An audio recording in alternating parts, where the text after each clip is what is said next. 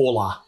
Começa agora, com o apoio de Bruno Carvalho, Renan Frade, Regina Martini, Marlon Soares e Orlando Orlandi, a edição número 44 do Animação, o podcast sobre o mundo da animação e seus negócios. Eu sou Paulo Martini e dividindo comigo aqui a bancada virtual hoje, 16 de novembro, sempre ele, Selby Pegoraro. Tudo certo contigo, Selby? Olá, meu amigo Paulo Martins. Já te chamar de outro nome. Eu tô em várias reuniões virtuais, a gente fica louco quando tá gravar e vai gravar.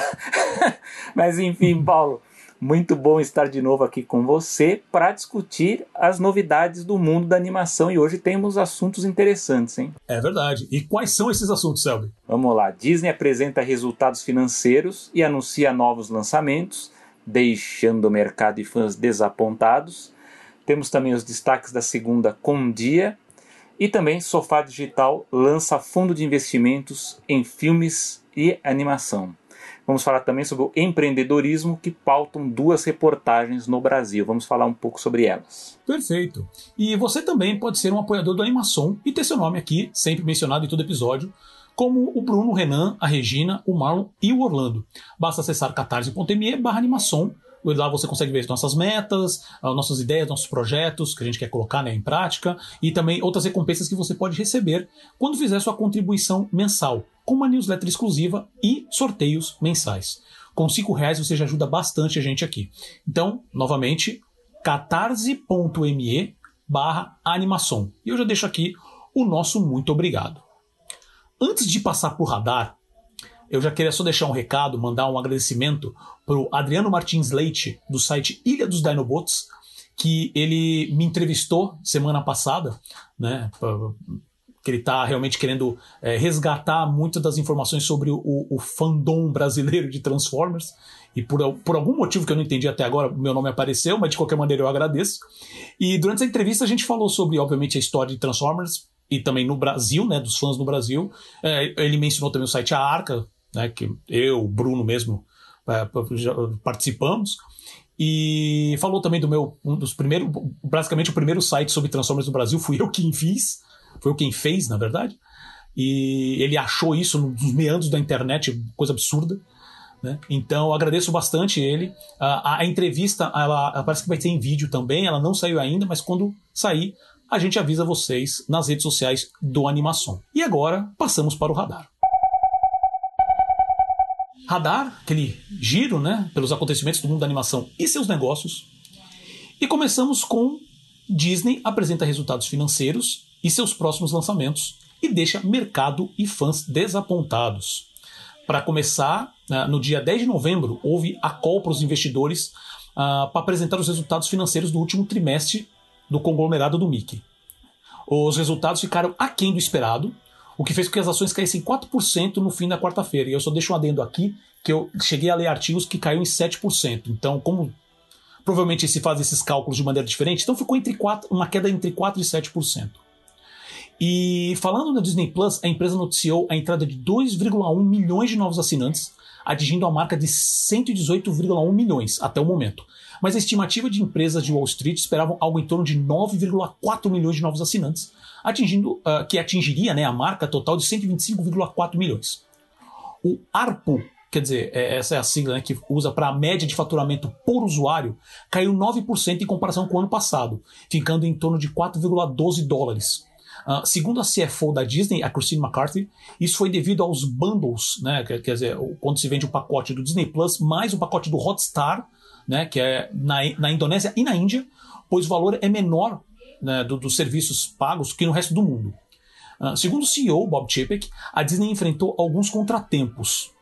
Abre aspas, fecha aspas. Né? Ainda assim, reiterou a meta da empresa de alcançar entre 230 e 260 milhões de assinantes até 2024 mantendo foco em expansão internacional e alta produção de conteúdo, principalmente agora para o último trimestre fiscal de 2022, quer dizer, é, o último trimestre é, é, fiscal do ano que vem. E falando sobre produção, teve também a primeira edição do Disney Plus Day, que é um evento online que aconteceu no dia 12 de novembro, onde a Disney divulgou na internet e também na plataforma Disney Plus vários previews dos próximos lançamentos. Uh, o problema é que muitos dos títulos já haviam sido divulgados no Investors Day do ano passado, que tem o episódio extra da animação, o último episódio do, da, da, temporada passada, onde a gente falou sobre isso, a gente vai deixar o link na descrição. Uh, houve quase nenhuma novidade sobre os universos Star Wars e Pixar, No caso da Pixar, teve storyboards da nova série Cars on the Road e algumas imagens de produção da primeira série produzida pela empresa, que é a Win or Lose. Uh, a Disney também apresentou uma. A, a, área, né? A divisão de animação da Disney apresentou uma imagem comercial da série da Tiana e o primeiro trailer da série animada do Baymax.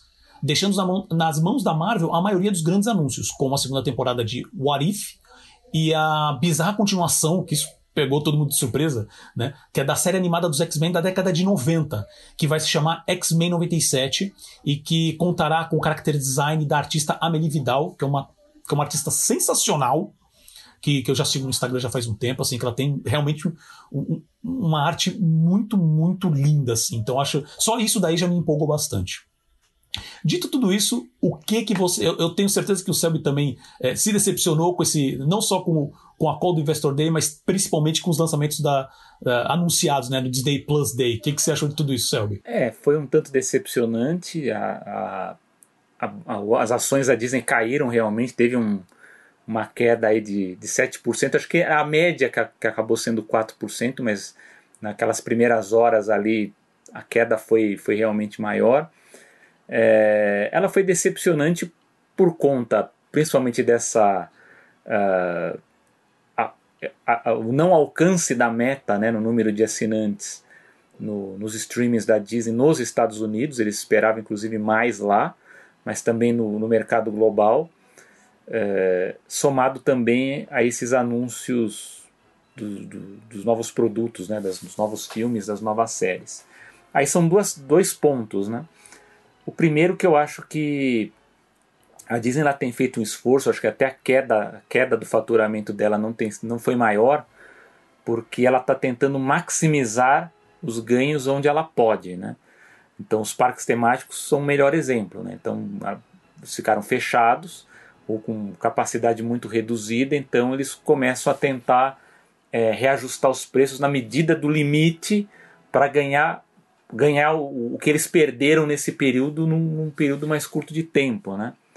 Uh, isso já está, isso já vem dentro de uma estratégia de longo prazo, que é realmente uma espécie de gourmetização da experiência nos parques, porque os parques eles são muito lotados. Então a ideia realmente é que você tenha uma quantidade menor de pessoas pagando um pouco mais no chamado custo, gasto por guest que seja maior. É, então de certo modo, dentro desse contexto, os parques estão indo bem. A grande preocupação foi realmente o mercado de streaming, porque se esperava que o crescimento fosse maior, é, ele não foi. A principal explicação é que a Disney ela não está conseguindo lançar é, o número de filmes e séries que seriam esperados, ainda mais se você for comparar com a Netflix, com a, a Amazon Prime, com a Apple, enfim, eles, eles eles, cons eles conseguiram lançar muito mais coisas e muita, muitas produções de impacto, né? aquelas produções que têm a capacidade de atrair novos assinantes, ou enfim, de criar o burburinho, né? a, a propaganda boca a boca para atrair mais pessoas para a plataforma. É, aí vem a discussão se isso foi um problema lá atrás, no ano passado, de investimento atrasado, de falta de investimento. Então, isso já é um problema. É... O outro problema é quais os títulos que estão sendo escolhidos, porque a gente vê que a Marvel está num período de transição, Star Wars também está num período de transição, agora tem essa história que a Kathleen Kennedy teve o seu contrato renovado, me, meio que no que foi renovado, que está sendo renovado, enfim, está meio, tá meio discreto isso. A gente, a gente dá como certo porque o Bob Chapek falou né, que, que ela, ele gostaria de ver a Kathleen Kennedy por muitos anos, mas a verdade é que Star Wars está passando por um período de transição e há muitos conflitos criativos dentro da, da, da empresa lá. Né? Então diz que e tá... essa era, era, a expectativa, a gente já tinha comentado em edições anteriores da animação, é, é que ela fosse sair agora no fim desse é, ano, contrato... junto com o, o, o, Bob, o Iger. Bob Iger, né? É, Exato. Porque vários, vários executivos é, encerram, né? Tem a expiração de contrato agora em janeiro de 22. E, e não se sabia se, se ela seria teria o contrato renovado ou não. É, o que era esperado, e eu acho que pode ser isso, a gente não tem os detalhes ainda, havia uma expectativa de que houvesse uma extensão do contrato dela, não uma renovação a longo prazo, muito por conta do Indiana Jones, que já está em produção. Então não seria propriamente uma renovação, seria uma extensão, mas aí a gente precisa ver os, os detalhes, né? Isso a gente não, teve muito acesso. É, mas há esse problema dos títulos, né? então a gente não há ainda uma estratégia de lançamento para os futuros Star Wars. É, da Marvel a gente está começando a ver agora, né? Os, os, novos lançamentos aí de séries e filmes. É, e o que me preocupa mais são os títulos da própria Disney e da própria Pixar. Né? Isso também está meio nebuloso, porque também está passando por um período de transição, porque agora que a gente vai começar a ver é, sendo aprovado projetos é, sob a chefia do Pete Doctor e da Jennifer Lee, que os filmes que estão sendo lançados até o ano que vem ainda são filmes da gestão do John Lester, né? mas mesmo assim as coisas parecem muito lentas. Eu acho que o que desapontou do ponto de vista do streaming, inclusive nos anúncios, foi o Bob Chapek falar que os principais títulos ali, pelo menos o que eles venderam, eles são para o terceiro trimestre financeiro de 22, ou seja, só a partir de julho de 2022, né? E os títulos citados foi Miss Marvel, foi o Pinóquio, né, do, do Robert Zemeckis, e, e uma série do Star Wars. Então acho que esperava-se muito mais desse anúncio, né? Até porque esses aí não eram o, os chamados assim os títulos mais esperados, né? Para falar, bom, esses aí são, são os principais, né? E no final acabou desapontando. Então esse é um ponto é, da parte do, do, ponto de vista de, de conteúdo. Mas eu acho que também há um problema do, da própria estratégia de mercado do, do streaming, há uma pressão grande acontecendo isso nos Estados Unidos, que é a, a possível, vamos dizer assim, saturação é, na ampliação do número de assinantes do Disney Plus nos Estados Unidos. Né? Então há, há, há, relatos aí que a gente vê na internet que haveria um racha dentro da Disney sobre a inclusão de conteúdo adulto dentro do Disney Plus. Né? É, isso não é bem um problema no mercado externo, porque é, na Europa o Star é uma aba dentro do, do, do, Disney Plus, né? E aqui na América Latina fizeram essa estratégia que eu não acho boa, mas enfim, fizeram de lançar separado. Então você tem o Disney Plus de um lado e o Star Plus do outro. Nos Estados Unidos você tem apenas o Disney Plus e o conteúdo adulto ele foi deslocado para o Hulu, né? Que ainda tem séries e filmes de outras produtoras, enfim, tem contratos ali complexos envolvendo isso, mas é, diz que há, um racha dentro da Disney do grupo do Bob Iger que defende que o Disney Plus continue sendo um streaming familiar e um grupo mais ligado ao Bob Chapek que defende uma união dos serviços por conta mesmo da ampliação é, do número de assinantes, porque até por conta dessa, desse grande número de plataformas de, de, serviços que a gente tem visto, não se consegue assinar tudo. E há uma dificuldade dos estúdios em produzir conteúdo. Então, se você conseguir juntar o conteúdo familiar e o conteúdo adulto da Disney num só, facilitaria toda essa logística toda para, no, no caso da, da propaganda, né, da atração desse público. Né? É, bom, aí a gente tem tem, uma, tem essa discussão que pode ser feita também sobre maximização, porque, que, enfim, até a, a CFO, né, a, a Christine McCarthy, ela cometeu uma gafe ali quando ela, ela foi falar sobre essa, essa porque essas estratégias que eles estão pensando, né, para aumentar o resultado dos negócios, que ela deu exemplo de que usando os algoritmos eles poderiam é, reduzir as porções dos alimentos nos parques, né?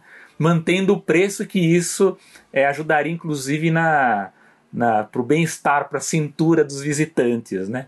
Digamos que isso essa não caiu terrível. bem, né? Foi uma gafe de Deus, muito ruim. Horrível. E essa não foi do Bob Chapek, essa foi da CFO. Eu esperava isso dele, né? Mas foi da, não foi um bom exemplo, né? Mas, mas, mas enfim, o que ela quis dizer com isso foi que a Disney, isso era um medo do Bob Iger, mas e a gente vê que as empresas estão fazendo isso, que é usar dos algoritmos para tentar ver o quanto que o, o mercado é elástico, né? Então, quanto que os preços podem ser elásticos, o quanto que eles podem é, explorar mais, reajustar preços, ou quais tipos de conteúdos interessam mais ou menos. Então, isso, é, nessa gestão do Chip, que agora ele está assumindo para valer, porque o Bob Iger vai embora em janeiro, é, a gente vai ver muita coisa baseada em, em cima do, desses dados de, de algoritmos. Agora, o que a gente precisa ficar atento é quais serão os resultados, que eu acho que essa que ficou a promessa do ponto de vista do, do streaming,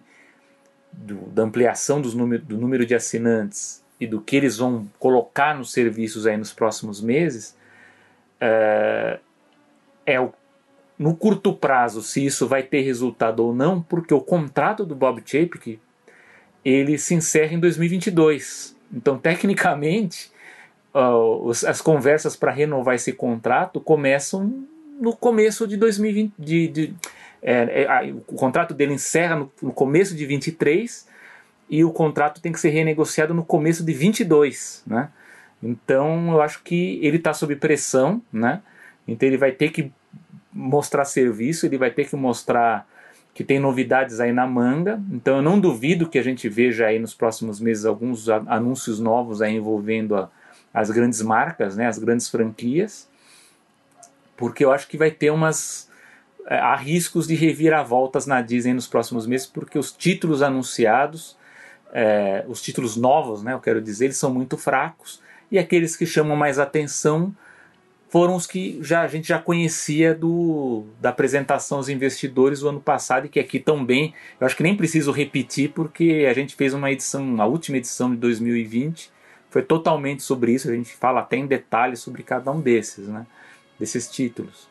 Mas lógico, eu fico feliz pelo, pelo X-Men do, do, da Marvel, as, as, as, séries de animação da Disney, do Zootopia, da Tiana, da Princesa, Princesa e o Sapo, enfim, mas gostaria de ter, ter, ter ouvido um pouco mais de, de novidades aí, de mais velocidade na produção para ter essas novidades, né? Mas vamos acompanhar, vamos ver o que acontece. Exato. Uh, essa questão da, da, da, produção acho que é uma coisa bem importante, porque assim, uh, o pessoal precisa entender que essa. Fala assim, ah, teve essa queda nas ações. Uh, porque não atingiram as metas. Mas, pessoal, não é como se a Disney estivesse passando por algum problema, como se o, o, o ah, porque puta, o, o Disney Plus não está dando certo. Muito pelo contrário. Tá? Não só isso, mas também uh, toda a estrutura da Disney. Né? Lembra que a gente ainda está, tecnicamente falando, ainda não estamos numa pandemia, não acabou ainda. Né? Por mais que as coisas estejam reabrindo, então o que eles estão anunciando agora, até com questão de resultados, estão falando de é, é, reunião de quarter, né, de trimestre. Tudo bem que esse aqui é, o, é, é último do, ano fiscal, né, que fala. Então você acaba reavaliando o ano como um todo. E essa parte é importante também, Uh, por isso que, assim, como o Sérgio falou, assim, o foco no Disney Plus. Né? Por quê? Porque ele foi lançado há, dois anos atrás, em novembro. Então, muita gente passa, é, faz a, assinatura anual. Eu fiz a assinatura anual, tanto que estava até em promoção. Né? Então, esse é o momento que eles têm que começar a anunciar um, um monte de lançamento para ir para outubro e novembro, para que, que, que as pessoas continuem assinando. Né? Lembrando aquele processo, assim, hoje, por mais que a, a audiência seja importante, o que, uma das coisas que mais impactam nas, nas plataformas de streaming é a, a manutenção desse usuário assinado. Se ele fica assinado e não vê nada, não importa, desde que ele continue pagando. Né? Então, e obviamente o que prende, o que vai fazer o usuário ficar ali dentro é sempre lançar muita coisa e, e, e para ele que faça sentido que ele fala assim, ah, tudo bem, deixa pagando aí, porque sempre sai coisa boa. Né? Então é isso que é uma das coisas que a, que a Disney está enfrentando hoje, que é essa, essa, esse ritmo de produção. O que ela anunciou lá, ela não conseguiu preparar muitas coisas novas ainda que ela já possa anunciar. Pode ser, ela já, provavelmente já tem muita coisa na fila, mas ela está num ponto que ela não consegue anunciar. Então eu acho que ela vai, ela vai dar essa arrancada nesse próximo ano. Então eu acredito, né, eu não sei se o, se o, se o Selby concorda comigo ou não, mas assim, eu acredito que aqui no próximo ano, tá vendo? No próximo Investor Day, no próximo Disney Plus Day, a gente vai, ver, vai começar a ouvir falar de muito, uma quantidade muito maior de lançamentos. Né? Eu, pelo menos eu acredito. Porque assim, todo o resto da empresa, agora ainda mais que está voltando. Né? Então, por exemplo, os parques tão, tão, já estão todos reabertos, os cruzeiros também. É o primeiro trimestre, desde que começou a pandemia, que está tudo aberto. Não tem nenhum parque fechado, nenhum cruzeiro fechado. Já estão anunciando faturamento de 5,45 bilhões de dólares com essa parte, especificamente, né, para esse trimestre. Uh, o, o, como é que fala? O, o ARPO, né, que é, o, que é esse faturamento médio por usuário. Uh, uh, desculpa, mas não faturamento, né, no caso. Aí o, o, o número de assinantes né, médio aumentou com ESPN Plus e Hulu. né? Que ESPN Plus a gente já até comentou que é um assunto que está meio que no ar, né? Para ver se a Disney vai ou não vender. Eles não entraram muito no mérito disso, mas eles falaram, eles deixaram claro que realmente aumentou esse número de usuários. Quer dizer, está indo bem. Agora tem que ver, compensar com, como o Sérgio Menos falou no programa anterior. Os contratos, principalmente de esporte, são muito, muito caros. Então, ESPN Plus, acho que a gente vai ouvir mais coisa aí é, nos eu acho, tempos. Eu acho até, eu, eu acompanhei o áudio, né, do, do... Eu gosto muito das perguntas no final, né? Que eles fazem aquelas Sem apresentações. Dúvida, é você, parte. Porque, você quer, porque aí você quer saber o que o investidor está pensando, né? E, e sempre eles fazem. Eu, eu, vejo que é uma cisma dos investidores muito com o Hotstar, né, lá da, da Índia e da Indonésia, porque ele tem um grande número de assinantes, mas o valor da assinatura ele é menor, né? Então os, os investidores eles sempre ficam, eles cismam com o valor da, da, da, da assinatura e como que, que, que, que, que isso impacta né, a estratégia toda da, da Disney no streaming, né? Então essa é uma é uma preocupação corrente. Agora, lógico que a Disney, como empresa, né, ela, ela, ela continua firme e forte. Eu acho que ela vai passar por uma, uma, uma reestruturação de, de orçamento que não é desprezível, porque embora os parques eles estejam voltando à, à norma, normalidade, né, estão, ainda está operando em capacidade reduzida, mas assim, ao exemplo do que aconteceu com, com a produção de cinema, produção de séries, enfim, audiovisual, é, houve um aumento também nos custos, porque você tem aumento de custos de segurança, envolvendo parte de higienização, é, parte de segurança mesmo que foi reforçada. É, e eu vejo isso pelos parques especificamente, porque há uma preocupação muito grande agora em otimizar os recursos. Então acho que nesse ponto a Christine McCarthy ela deu um exemplo muito ruim lá da, né, um, um, digamos assim, um ataque gordofóbico da, da CFO, mas, mas assim, mas, mas a, a discussão de fundo ali é o seguinte, olha, é, a Disney ela, ela tá reabrindo, ela está bem, só que, por exemplo, ela está com menos funcionários do que ela tinha antes, porque ela está tendo dificuldade de, de, de rever esse, esse grande número de funcionários que ela tinha antes, porque muita gente mudou de área, conseguiu salários melhores e a Disney agora ela tem que concorrer também com, com, com essas outras empresas, então ela tem que pagar mais. Ela, ela, em determinados setores, por exemplo, de hotelaria, a Disney está oferecendo bônus, né? em outros ela está oferecendo reajustes. Né? Em Anaheim, lá na Califórnia, dá uma discussão porque a Disney não quer dar esse reajuste, mas acho que isso aí tem a ver com uma espécie de lobby porque eles querem expandir lá o resort, então acho que eles vão usar isso como moeda de troca, talvez. Mas eu acho que a otimização dos recursos vem muito em cima disso. Então, olha, a gente não tem muitos funcionários para os restaurantes, então vamos ver aqui, não vamos abrir todos, vamos abrir alguns. Então vamos ver a quantidade de alimentos necessários para isso. Então eu acho que a Disney toda ela, ela acabou caindo nessa questão da, de como organizar melhor o uso dos recursos. Eu acho que no streaming, na produção audiovisual, também teve um pouco disso, até porque a gente está nesse período de, de transição né, das franquias. E aí juntou isso também dessa, dessa certa otimização. Então é uma coisa para a gente acompanhar, mas eu acho que, concordo com o Paulo, eu acho que eu acho que até mais para o segundo semestre de, de, de, de 22 a gente vai ver uma arrancada da Disney. Aí vai ser interessante. Mas, de novo, eu acho que eles não vão conseguir escapar de uma, uma discussão profunda sobre a união dos serviços, porque eu não sei se, se mais adiante a Disney vai sobreviver com, com tudo separado, né? com Star de um lado, com Disney Plus. Eu, eu quero ver isso com os outros serviços é, sendo lançados e também com as pessoas voltando ao normal e também consumindo outras coisas, né? como é que vai ficar o mercado do streaming, né? Uma coisa para a gente acompanhar. É isso. Então, basicamente assim, é, uma da, outros dados que eu até baixei, que eu vi aqui, que por exemplo, o, o faturamento com licenciamento e é, venda de conteúdo, né? Licenciamento e venda de conteúdo é, cresceu 9% para 2 bilhões de dólares sabe? O, sem falar até no, nos filmes mesmo para cinema, tipo o da Viúva Negra, o Free Guy, né, com, o Ryan Reynolds e o Shang-Chi mesmo, que está sendo um, assim, eu fiquei impressionado com a quantidade de reviews positivos sobre o filme e foram filmes que foram ótimos de bilheteria. Lembra? A, a Viúva Negra foi estreou no meio do ano, ainda com, com a, com a vacinação ainda não tão avançada quanto ela está hoje. E ainda assim deu números ótimos. E o filme da, da Viúva Negra também, né? Vamos conversar aqui, que é, é fraco. Né? E, e, e, ainda assim deu um número sensacional. Então, assim, a Disney também está Acho que tudo pandemia, óbvio, né, que isso ia acontecer de uma maneira ou de outra, a gente não sabia a extensão. Mas com pandemia, isso acabou causando um choque de cultura muito forte. Choque de cultura, choque geral, né, na Disney. Então ela está refazendo, está repensando tudo isso. Então, uh, essa parte do conteúdo que eles, eles não esperavam, ah, não sei se não esperavam, fizeram um, um cálculo ruim também, que acontece, de que a gente precisa de muito conteúdo, muito conteúdo novo. E eles chegaram agora, um ano depois daqueles, daquela grande apresentação, com vários anúncios que eles fizeram, e falaram: a gente ainda não tem. A, a gente pode mostrar, olha, falando do Baymax, tá aqui um trailer. Falamos da Tiana, tá aqui uma imagem. Falamos do Win or Lose, tá aqui um, três, cinco imagens. Um ano depois. Mas, Paulo, então, assim, sabe, acho que eles estão. É, mas sabe, mas eu acho assim, aí são duas questões. Uma você falou bem, uhum. conteúdo em si, né? Que a gente quer ver Sim. mais novidades. E a gente não vê isso em um estágio avançado, né? Parece que as coisas elas ainda estão em estágios iniciais.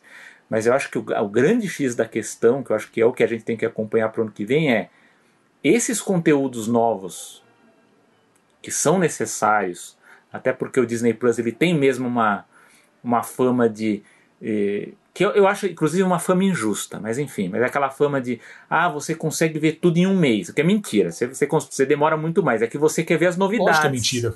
Né? Claro, que você só claro. quer ver as novidades, é igual a Netflix, você não quer ver o acervo de fundo de locadora, você só quer ver o, o que chama mais atenção. Então a Disney ela tem esse problema, ela tem um conteúdo muito bom, só que ele não é um conteúdo capaz de engajar as pessoas para retornar lá e conferir outros produtos. Né? Então ela tem um acervo bom, mas ela não consegue ainda o mesmo efeito que, o, que a Netflix, por exemplo, conseguiu com o Tudum. Por exemplo, no Tudum você tem pelo menos para cada para cada extrato ali, para cada tipo de público, você tem pelo menos uma grande produção que chama atenção. Você fala, opa, essa aí eu. Você pode até não gostar de tudo, mas você vai ter alguma coisa ali que te chama atenção. Eu acho que isso é que está faltando para a Disney. Eu acho que eles estão até com muito conteúdo, mas a, a questão é quais são esses conteúdos que vão servir como chamariz. E entre, que cá entre nós, por exemplo, Pinóquio do Robert Zemeckis não é um grande, um, um grande chamariz para o Disney Plus. Miss Marvel não é, me desculpa, não é, né?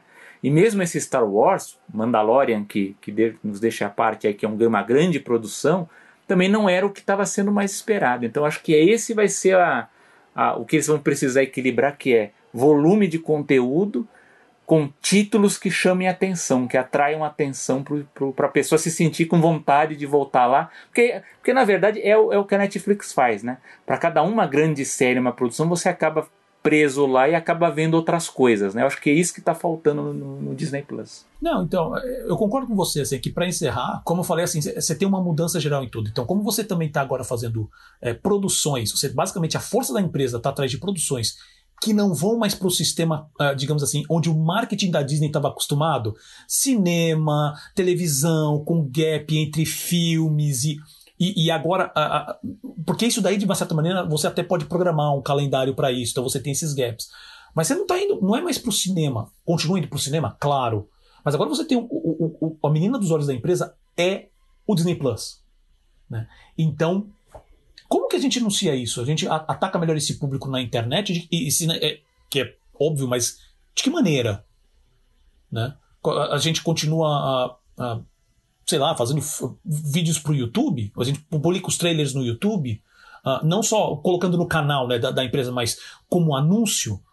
Uh, como a gente faz TikTok? Como a gente faz isso? Porque agora, agora, se já era assim antes da pandemia, agora só aumentou. E com essa quantidade de conteúdo vindo, você tá todo o processo está se toda a, você já tinha comentado outros episódios também. Toda a estrutura da Disney está se remontando para atender o streaming.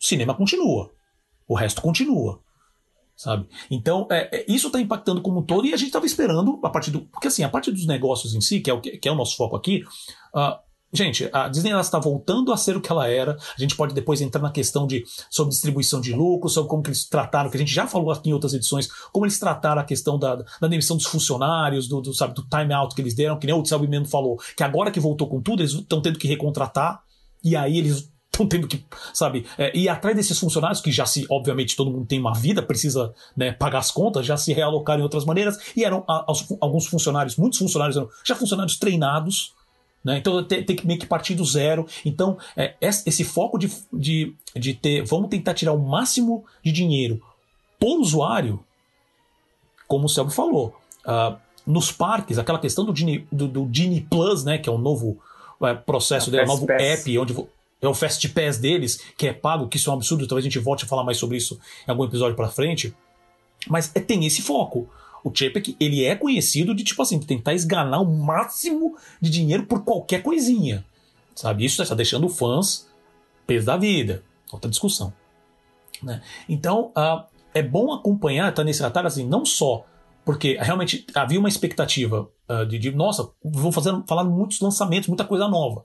Não saiu tanto, não saiu tanta coisa nova para ver, mas, como, como eu falei, o Sérgio falou também, assim, esse processo está.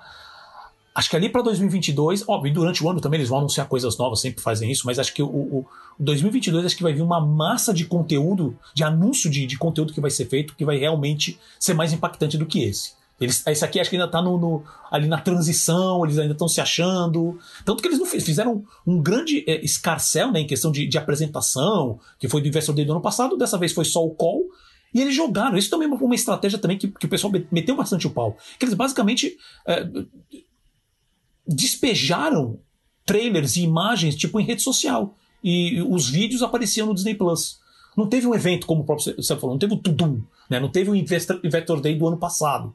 Isso também deixou um. Pô, cadê a, a grandiosidade né, da Disney, de tudo que traz? Né? Então, vamos esperar, mas eles estão se adaptando, eles estão voltando a realmente atingir números muito bons, pré-pandemia, vamos dizer assim, e vai vir bastante coisa grande por aí. Agora, os destaques da segunda com dia. Entre os dias 25 e 28 de outubro, aconteceu a segunda edição do evento de painéis de discussão que abriam as comemorações uh, do Dia Internacional da Animação comemorado anualmente dia 28 de outubro. O evento desse ano teve como, parceria, como parceiros tá? a ABCA, a Associação Brasileira de Cinema de Animação, o Mulher Anima, o Fórum de Animação e o SMOF, que é o Festival Internacional de Stop Motion Our Fest.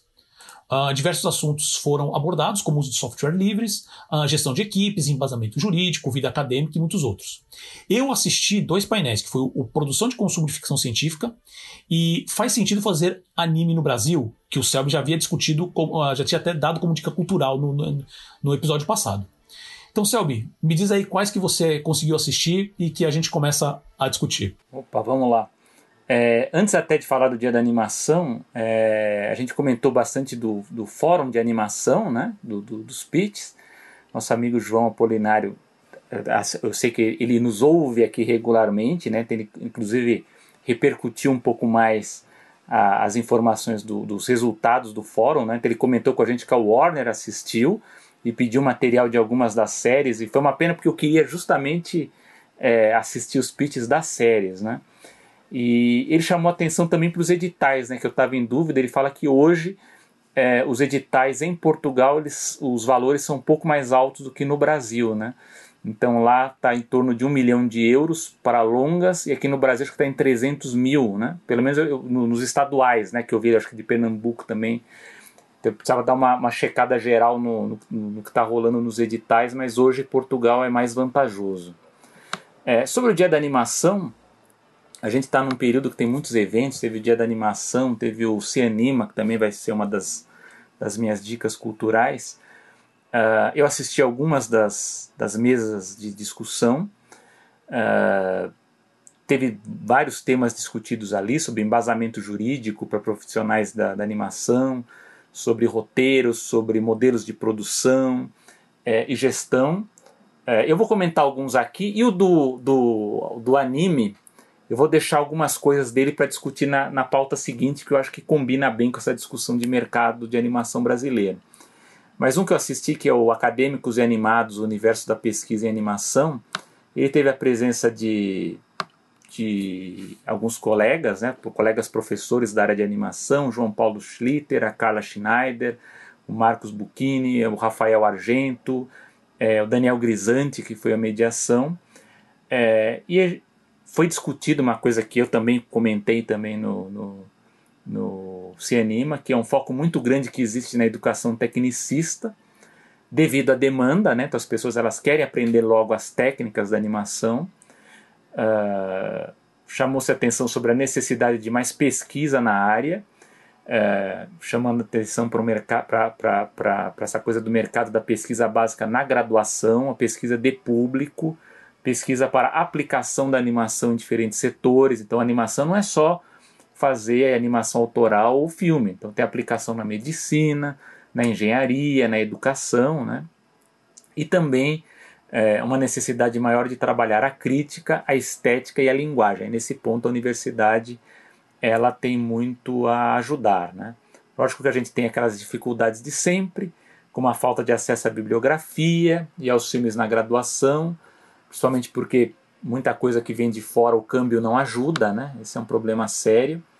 É, a questão do, da educação nas universidades deveria haver um equilíbrio, né? Porque o curso de, de animação em universidade não é para aprender a usar o Tumbum, Maya, outros outros aplicativos aí, outros softwares de, de, de animação, né? Trata-se de uma perspectiva mais holística, panorâmica, crítica e também com aspecto aspecto técnico, né?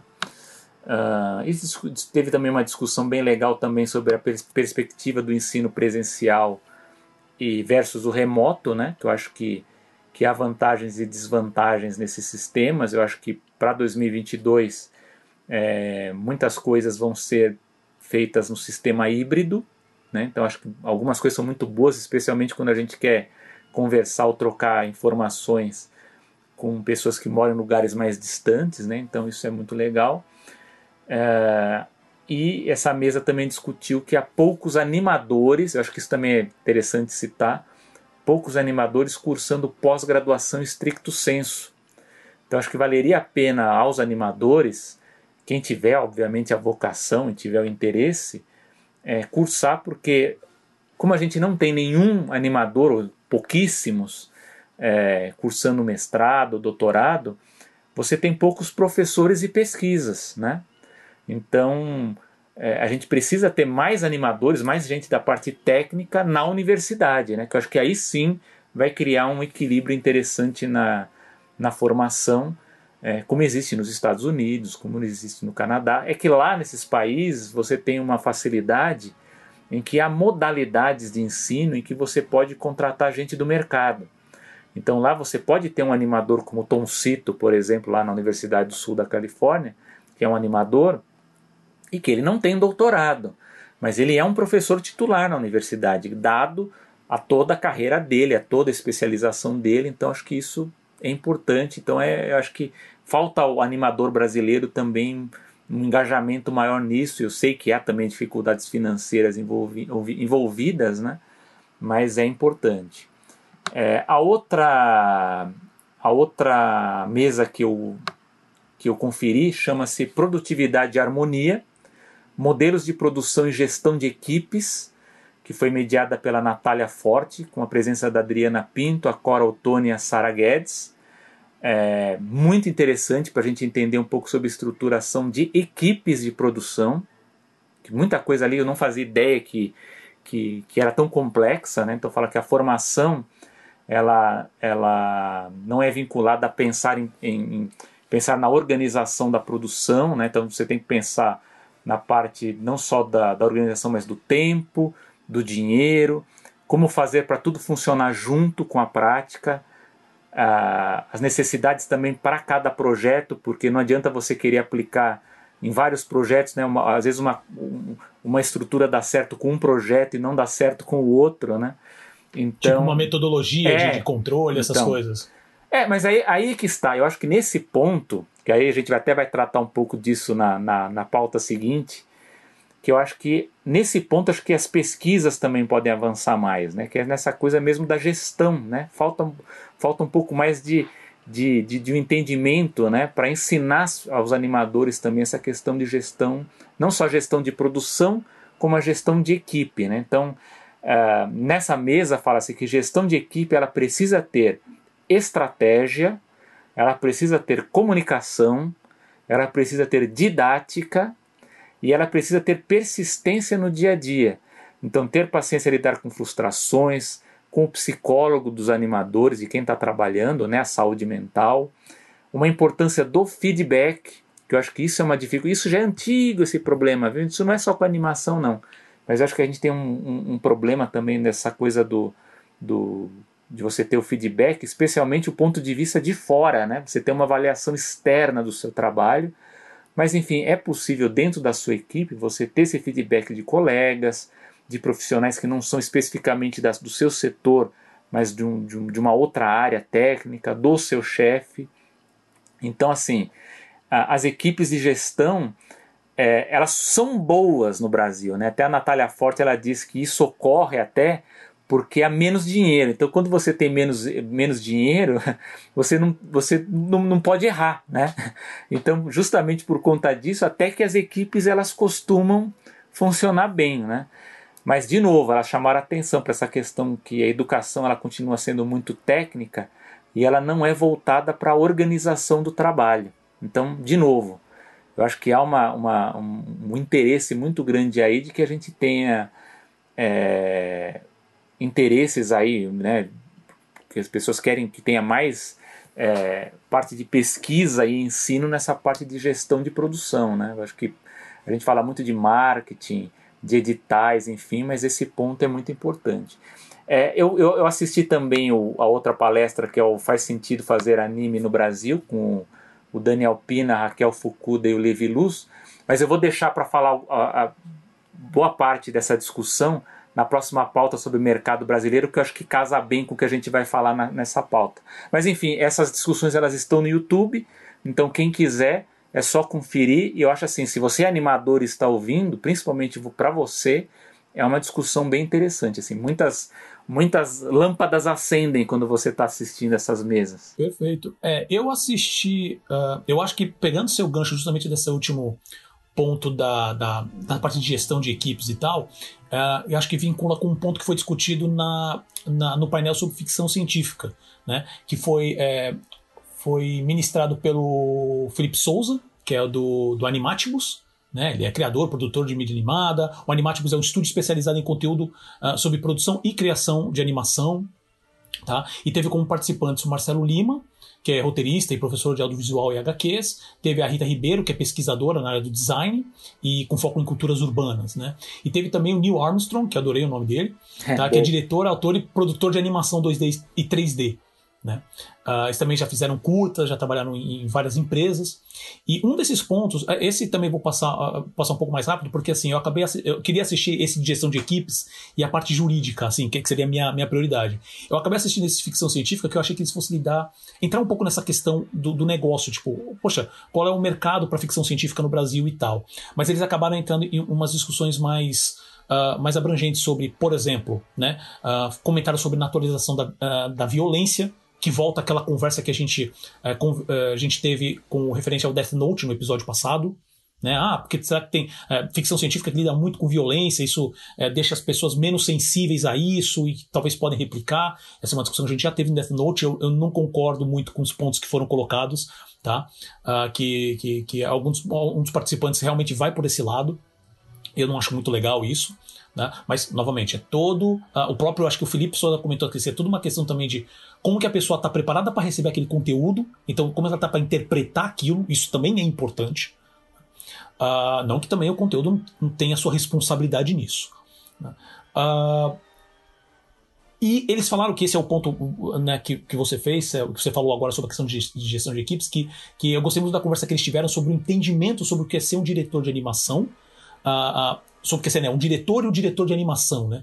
Que eles têm essa visão de é, como se fosse uma visão macro, uh, gerência de equipes e conhecimento mais amplo, né? No caso, o, o, o diretor de animação seria uma coisa, é, normalmente tem que ser alguém mais uh, pelo que eu entendi, assim, uh, o diretor de animação é alguém mais técnico, um animador, uma pessoa que já esteve no campo e realmente está lá para para oferecer melhores processos, para ajudar os animadores e toda a equipe de produção a realmente é, seguir os, os, melhores caminhos. É, ser uma pessoa mais técnica, diferente de um diretor, vamos dizer assim, que seria uma visão mais ampla de toda a produção. Né? Eu achei essa, essa, essa, diferença bem interessante. E, obviamente, a gente fala de Brasil, como a gente já comentou no episódio passado, onde é, a gente aqui é, é, o generalista, né? A gente tem que aprender de tudo. Né? E, e, e, eu acho que eles falam nessa questão dessa falta de, de gente mais, mais técnica, mais é, específica, até para algumas ferramentas, alguns processos. Né? Então eu achei isso bem legal. Uh, teve também uma discussão interessante é que eles mencionaram logo, um dos primeiros assuntos que eles mencionaram foi justamente a questão do afrofuturismo, a gente já mencionou isso em alguns episódios passados. O Selby mesmo bateu bastante, é, deu bastante informação sobre isso. Então, uh, isso está vindo com mais força. Então, a gente vai ver muito mais conteúdo uh, vindo do continente africano, de uma maneira geral, de vários países de lá, com essa, sabe, uh, a África está sendo muito vista como um dos, um dos próximos passos do futuro. Então, vai vir um conteúdo e visões muito diferentes. Isso é muito bom. Né? Uh, menciona, a Rita Ribeiro mencionou, fez uma pergunta interessante que ela falou assim: a ficção científica vem perdendo espaço né? Na visão dela, é, é, ela falou assim: Poxa, eu, estou vendo muito conteúdo saindo que na verdade são de uh, já marcas conhecidas, IPs conhecidos. Né? E o Felipe Souza, na verdade, que acabou faz, fazendo esse comentário muito bom, é, que, que ele fala justamente isso. Uh, são IPs já consagradas, uh, porque a produção está aumentando e existe essa necessidade desse investimento em coisas que de uma certa maneira você pode é, você tem um background para falar assim não isso aqui vai dar retorno né? Então, esse tipo de coisa vai continuar acontecendo. Uh, e, mas, e, e, também se mencionou uh, sobre a questão da qualidade dessa ficção científica. E aí a gente pode entrar no mérito do o que, que seria essa definição de ficção científica. Uh, e eu, eu, pessoalmente, acho que resumo o seguinte: sobre essa questão de, do que, que é entretenimento, o que, que é, é, é arte. Isso é uma discussão complicada, mas o fato de ter, nos conteúdos que a gente vê, ter realmente não é só o, o, o, a, a, pessoa que está fazendo aquilo realmente entender a história, entender os elementos que estão tá sendo colocado naquela história. Então, produções que gerem questionamento e visão positiva ou negativa do mundo, do ser humano como um todo. Isso pode ser aplicado, que às vezes o pessoal acha que isso é muito cabeça, né? Isso pode ser aplicado em, em, em obras infantis. Você entra com cuidado, sabe? Com, óbvio, cada faixa etária, entendeu? Não é você colocar esse tipo de questionamento sobre, sobre é, modelos econômicos, capitalismo, socialismo, comunismo, e colocando a criança para ver Squid Game, né? Esse é o ponto.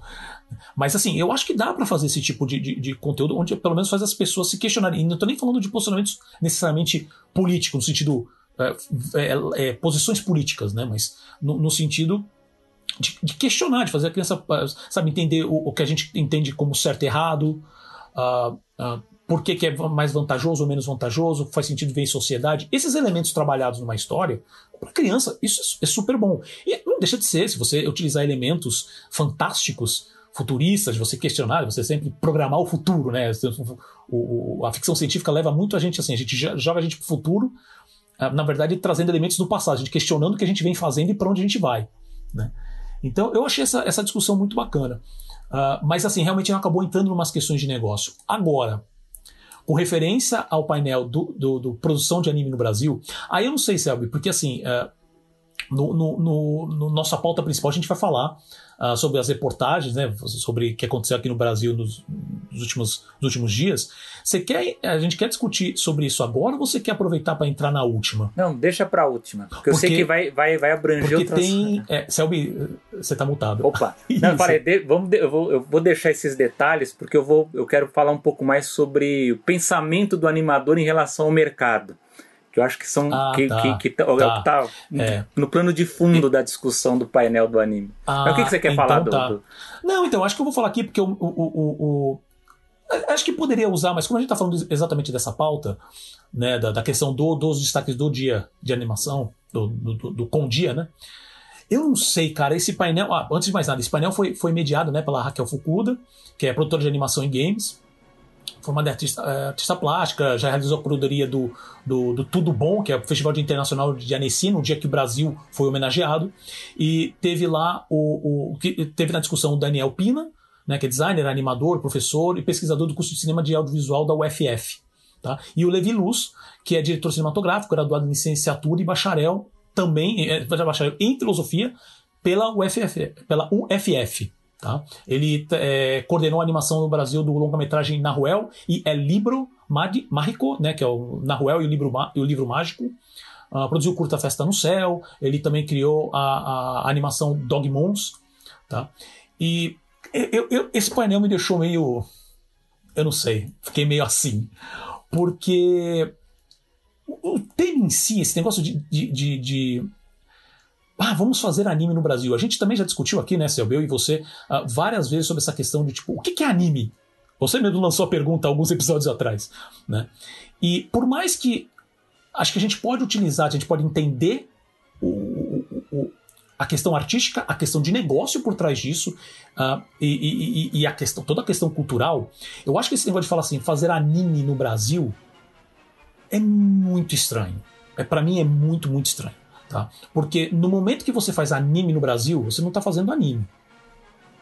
Você existe toda uma carga, não só cultural, para a montagem do, do, daquele produto, né, daquele produto de, de, de, entretenimento, aquele produto de conteúdo, mas você tem outras coisas que também é, é, é, pautam isso e que tem um impacto na produção. Né? Você tem a história, a parte histórica, mas tem uma coisa também que foi, se eu não me engano, agora eu não lembro, mas acho que foi o, o Levi Luz que comentou. Que ele comentou assim: anime é a forma mais barata de animação do mundo. Relação custo-benefício. Eu fiquei olhando, como assim? É, é eu não entendi exatamente Obviamente, é, é, ele já tem muito mais experiência realmente né, no, no mercado, mas eu não entendi exatamente o que, que se tornaria o anime necessariamente mais, uh, uh, mais barato. E eu acho também que, que o painel acaba colocando nesse guarda-chuva anime uh, muita coisa que às vezes não se aplica em tudo, sabe? Se generaliza demais. é como falar assim, ah, vamos falar sobre animação cartoon norte-americano. Cara, mas você aí, tem tantas animações mas sendo aí feitas. Acho o seguinte, mas aí, mas aí o que acontece? Cai, eu não vou porque a gente já discutiu isso, mas aí o que acontece? É a mistura do anime japonês com os vários animes que são produzidos no exterior, que se aproveitam dessa marca anime para trabalhar uma produção que se aproxima dessa estética. Então é uma estética é, adaptada, né? que algumas vezes dá certo, algumas vezes não dá. Eu tendo a dizer que a maioria não dá, mas ela é, é igual o que acontece com os quadrinhos quando a pessoa fala vou fazer uma graphic novel, que na verdade ela quer aproveitar uhum. o selo graphic novel para valorizar o trabalho, né? Uhum. Então, lógico, uhum. se você for pensar do ponto de vista custo-benefício em relação ao Japão, pelo volume de produção deles, né, em relação ao custo e ao que eles ganham em cima disso com licenciamento, é, obviamente, é um ótimo custo-benefício. Agora, eu não sei se isso para os outros mercados funciona da mesma forma, né? Se esses animes genéricos específicos de cada país se funcionam da mesma forma. Tenho a impressão que, que o anime brasileiro, por assim dizer, ele é mais caro na comparação com, com o japonês, né? Mas... Então, concordo em partes, porque assim, mesmo, mesmo tirando esses, digamos assim, animes não produzidos no Japão, né? Uh, mesmo no Japão, você colocar animes, uh, tudo quanto é tipo de anime, tudo nessa mesma categoria, eu acho muito complicado, sabe? Porque você tem estilos, você tem tem processos diferentes. Sim, né? mas aí, mas aí é ah, é discussão conceitual, né? Porque anime é sim, é animação. Sim, sim. Sem dúvida, sem dúvida. Mas assim, quando a gente usa o termo anime, a gente já falou sobre isso, né? A gente tá, tem toda uma carga, como usa o fomete, como usa o, o, o bandesinê, como usa quadrinhos, como usa comics. Você tem toda uma carga aí por trás que acaba influenciando na obra. Que, porque, por exemplo, que ele fala aqui, o, o, é a forma mais barata de animação, com custo-benefício. É, mas você é, tá considerando que os animadores japoneses são os mais mal pagos do mundo? E ainda assim eles conseguem uma, uma destreza artística que às vezes, uh, por uma questão de, de, não digo nem de qualidade de traço, nem isso, mas pela quantidade de material com uma alta qualidade que eles conseguem cuspir em menos tempo. E o impacto que isso tem, sabe, a cultura de como mexe na, na qualidade do conteúdo, por que, que, que, que o anime chegou nesse caminho, não é só uma questão de. de é, aqui que eu acho que houve uma confusão, até fiz uma anotação aqui que fala assim: que parece que existe uma confusão entre estilo visual, narrativa, formato, público e custo de produção como se o, o, a produção de um anime para série de TV, sei lá, os animes mais baratinhos, fosse a mesma coisa que os, os, os animes mais uh, feitos pela Madhouse, esses, eh, esses animes mais uh, filmes ou, ou, curtas que a gente não vê por aqui, sabe? Uh, eu, eu, acho que se eu não me engano o Levi que ele comenta sobre falar sobre essa questão de você usar o anime para deixar mais sério, ou no caso mais sério, mais dramático né? Porque se você vê, e eu lembro dessa parte que essa, essa me pegou um pouco, eu falo assim: ah, se você vê personagens é, mais cartoons, né? como, como a gente conhece hoje, os, os, principalmente os cartoons norte-americanos, né? Então, tipo, uh, os Mickey clássicos, os desenhos Looney Tunes. Ah, você não consegue é, passar uma, uma, uma qualidade dramática com isso, então uma força dramática bastante. Eu falo, estranho, porque se você conseguir ir lá atrás, uh, você tem na questão uma decisão de você talvez fazer animações, independente do país, mais voltado para criança, uma coisa mais tem que ser mais alegre, que tem um público que consome de uma certa maneira, independente do estilo que seja, porque se você vai entrar nessa questão, você pode entrar no caso do Bambi, que tem um estilo super, é, é, é uma coisa, uma pegada visual muito estilizada, e pelo amor de Deus, quem já viu o Bambi sabe o impacto que aquele desenho tem, questão dramática, sabe? É, e, e, e como que isso não está sendo feito mais hoje? O Disney fazia, ou então alguma, a gente pega algumas questões, sabe? Uh, como até, pensei nesse, nesse, exemplo agora, então você tem aqueles desenhos, eu lembro, ah, ah, eu esqueci o nome do desenho agora, mas era um desenho feito para a internet mesmo, alguns anos atrás, onde você tinha aqueles personagens super bonitinhos que terminava o desenho eles morriam de forma horrível, sabe? Então, uh, você tem, depende muito do, do, do objetivo, da visão do, do, do, do, do artista, focada para ver, ok, para quem que eu vou vender? Óbvio que tem determinação do público. E, esse, e ele fala muito essa questão sobre pesquisa. Todos muitos trabalhos que ele fez, ele trabalhou é, com pesquisa para identificar esse público. Uh, ao mesmo tempo me soa que essa pesquisa é uma coisa, é, é, me fala assim, eu quero, eu não quero criar uma e ele menciona também isso que eu achei interessante, fala assim, poxa, eu quero, quero criar histórias, né?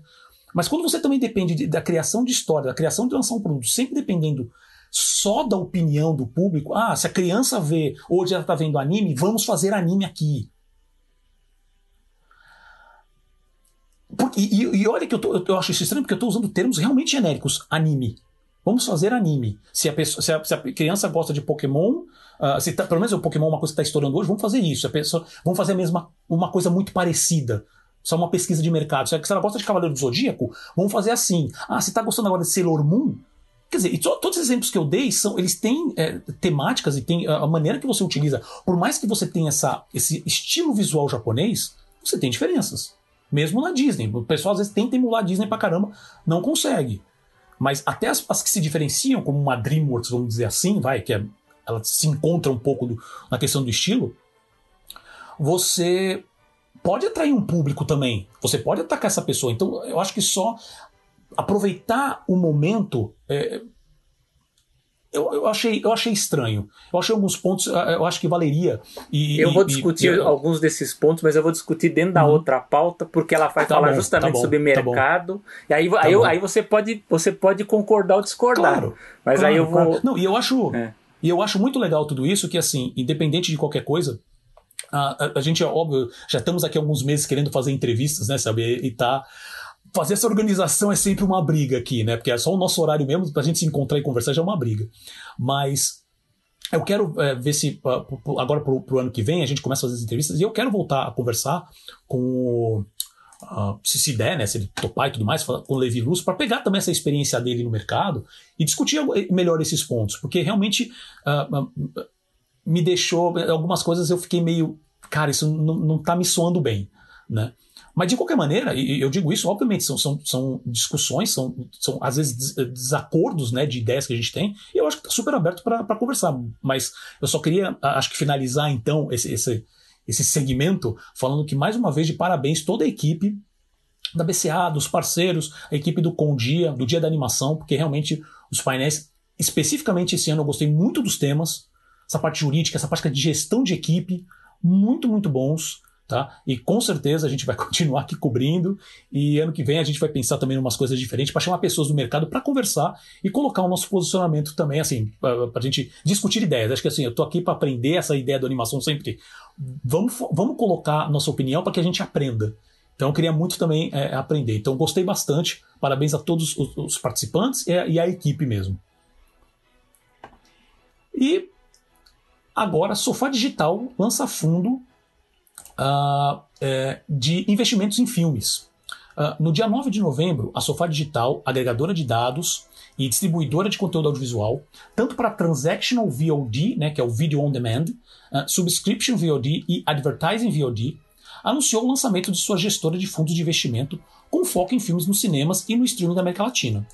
Durante o evento online, a empresa mostrou interesse em investir em produções com potencial de cinema e premium VOD e, e montou um modelo de negócio que irá suportar diversas etapas da cadeia criativa, incluindo financiamento de projetos, aquisições, custos de distribuição, que é normalmente conhecido como P&A, que é o Print and Advertising, e antecipação de recebíveis de plataforma de streaming. Com essa ação, a Sofá Digital inclui mais um braço para suportar a cadeia de negócios, que já inclui a a distribuidora Synapse, adquirida em 2018, e o site de conteúdo Filmelier, que traz notícias sobre o mundo do cinema e também oferece um banco de dados detalhado para ajudar o usuário a achar em qual plataforma o filme que deseja ver está disponível. Então, cinemas, streaming, ele lista tudo lá. E atrai hoje mais de 2 milhões de usuários únicos por mês. O modelo aplicado no novo fundo já estava, já estava, desculpa, já estava sendo testado há algum tempo apenas internamente na Sofá Digital. E agora pretendem abrir para investidores externos, disse o CEO da empresa, Fábio Lima. A expectativa é movimentar mais de 100 milhões de dólares até 2024, de acordo com Herman van Uslar, uh, gestor do fundo. É, mesmo dedicada ao conteúdo infantil e às comédias, a Sofá Digital anunciou a produção de cinco novos filmes, como Lucas Neto em Hotel Mágico 2, Hora de Brilhar, Alice no País da Internet, Acampamento Galáctico e Barraco de Família, e já ter distribuído animações como o, o francês Astro Kid e o chinês The Ladybug, entre outras, ainda não há projetos animados sendo contemplados pelo fundo.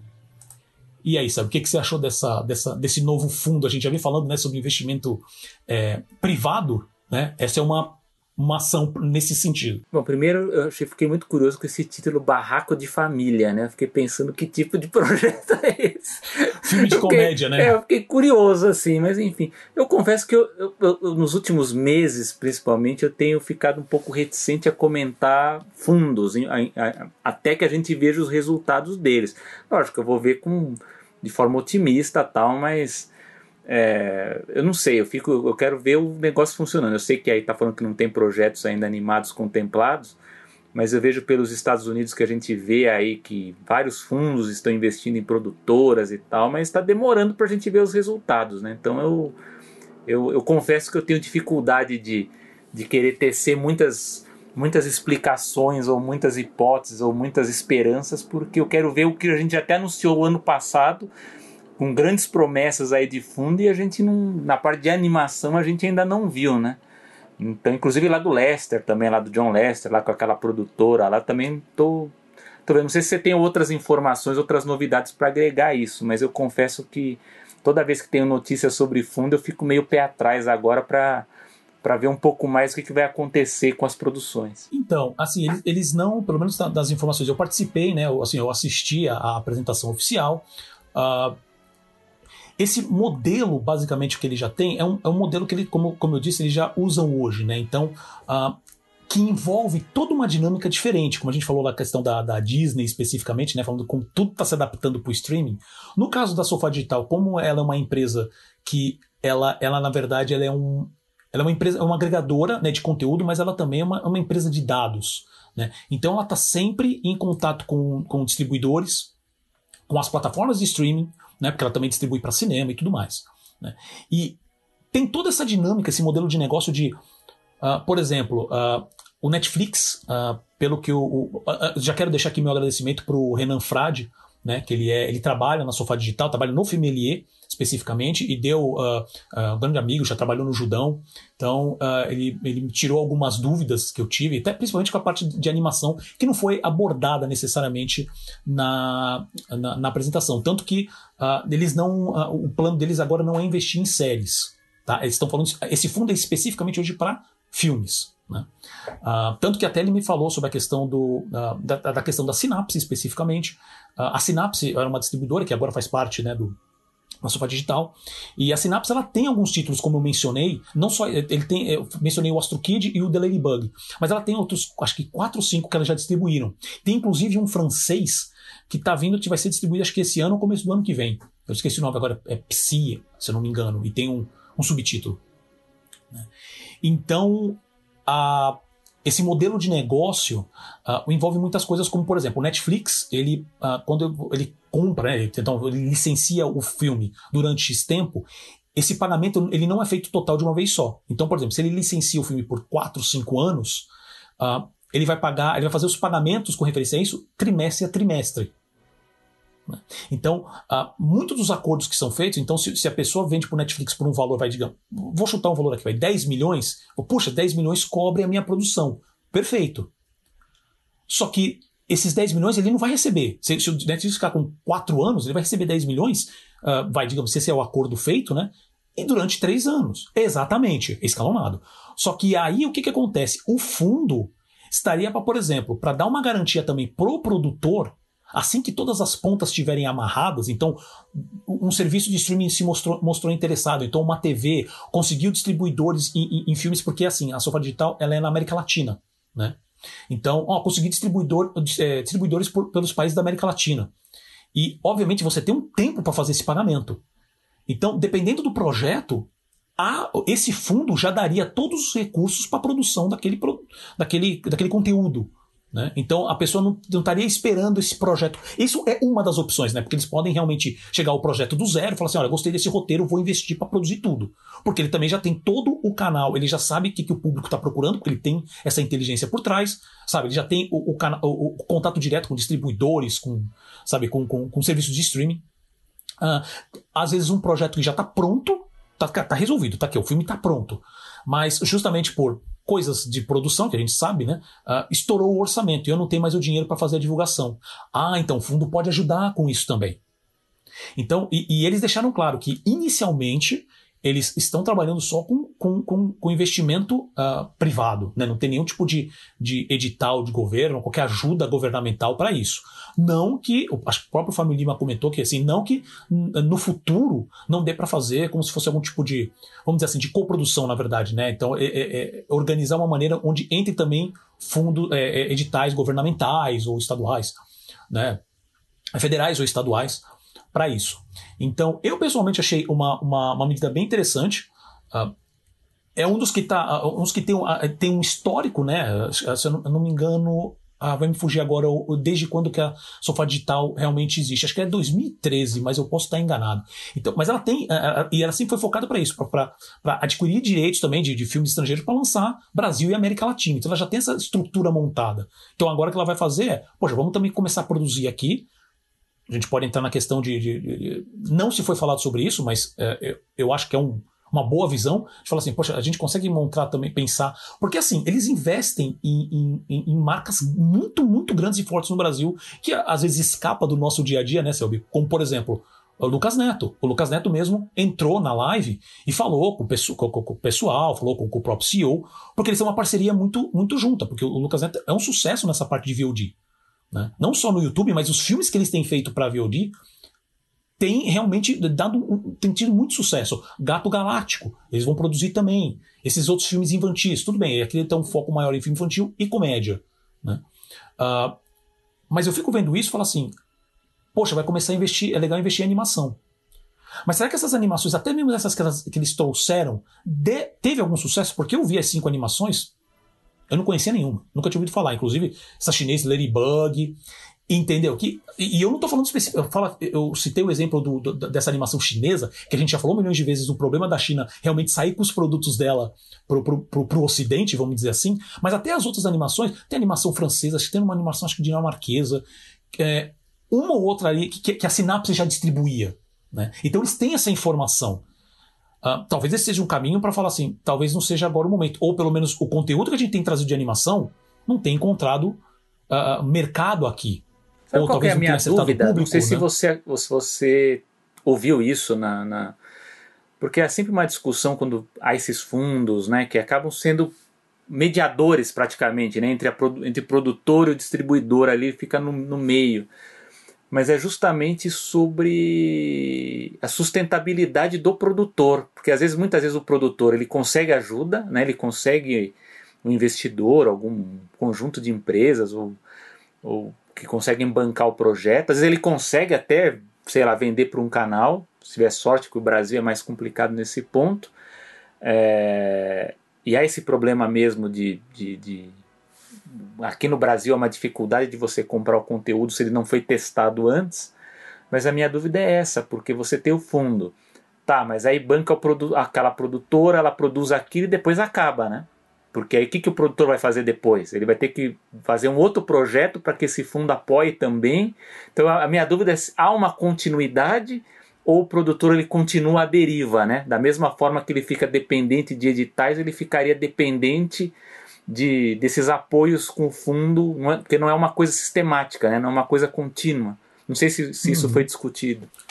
Uh, não, não me recordo de algo assim, mas eu estou agora né, extrapolando, baseado no que, na sua pergunta e, e, no que foi apresentado, que assim, os filmes anunciados foram filmes é, com, com, como eu falei, assim, são marcas conhecidas, ou então no caso que é o Barraco de Família que eu te falei, né? Você tem é um filme com a Cacau Protássio, é, como principal, tem a Nanny People, tem vários atores é, conhecidos, né, conhecidos. de comédia aqui no, no, Brasil. Então, assim, e, e, eu, eu não digo nem. É, eu uso. Eu não vou nem usar o filme de comédia necessariamente, mas como você falou mais em, nesse processo recorrente, então eu acho que eu vou usar muito mais o do Lucas Neto e o do Gato Galáctico, que ele já tem um público gigante e estão toda hora cuspindo filmes novos. Faz parte do modelo de negócio deles. E aí você entra nesse processo. Ou pelo menos esses serão os processos que vão manter o fundo rodando também. Entendi. Hum. Né? Então, mas assim, eu, eu, digo isso, é minha percepção. Ao mesmo tempo, não entrou em detalhes sobre, olha, como vai funcionar o, o, o fundo mesmo? Olha, tá aqui as informações, é, quais são as, os requisitos que você precisa é, né, é, cumprir para realmente ter acesso a esse fundo tal. Isso realmente não foi divulgado, pelo menos até o momento. Tá?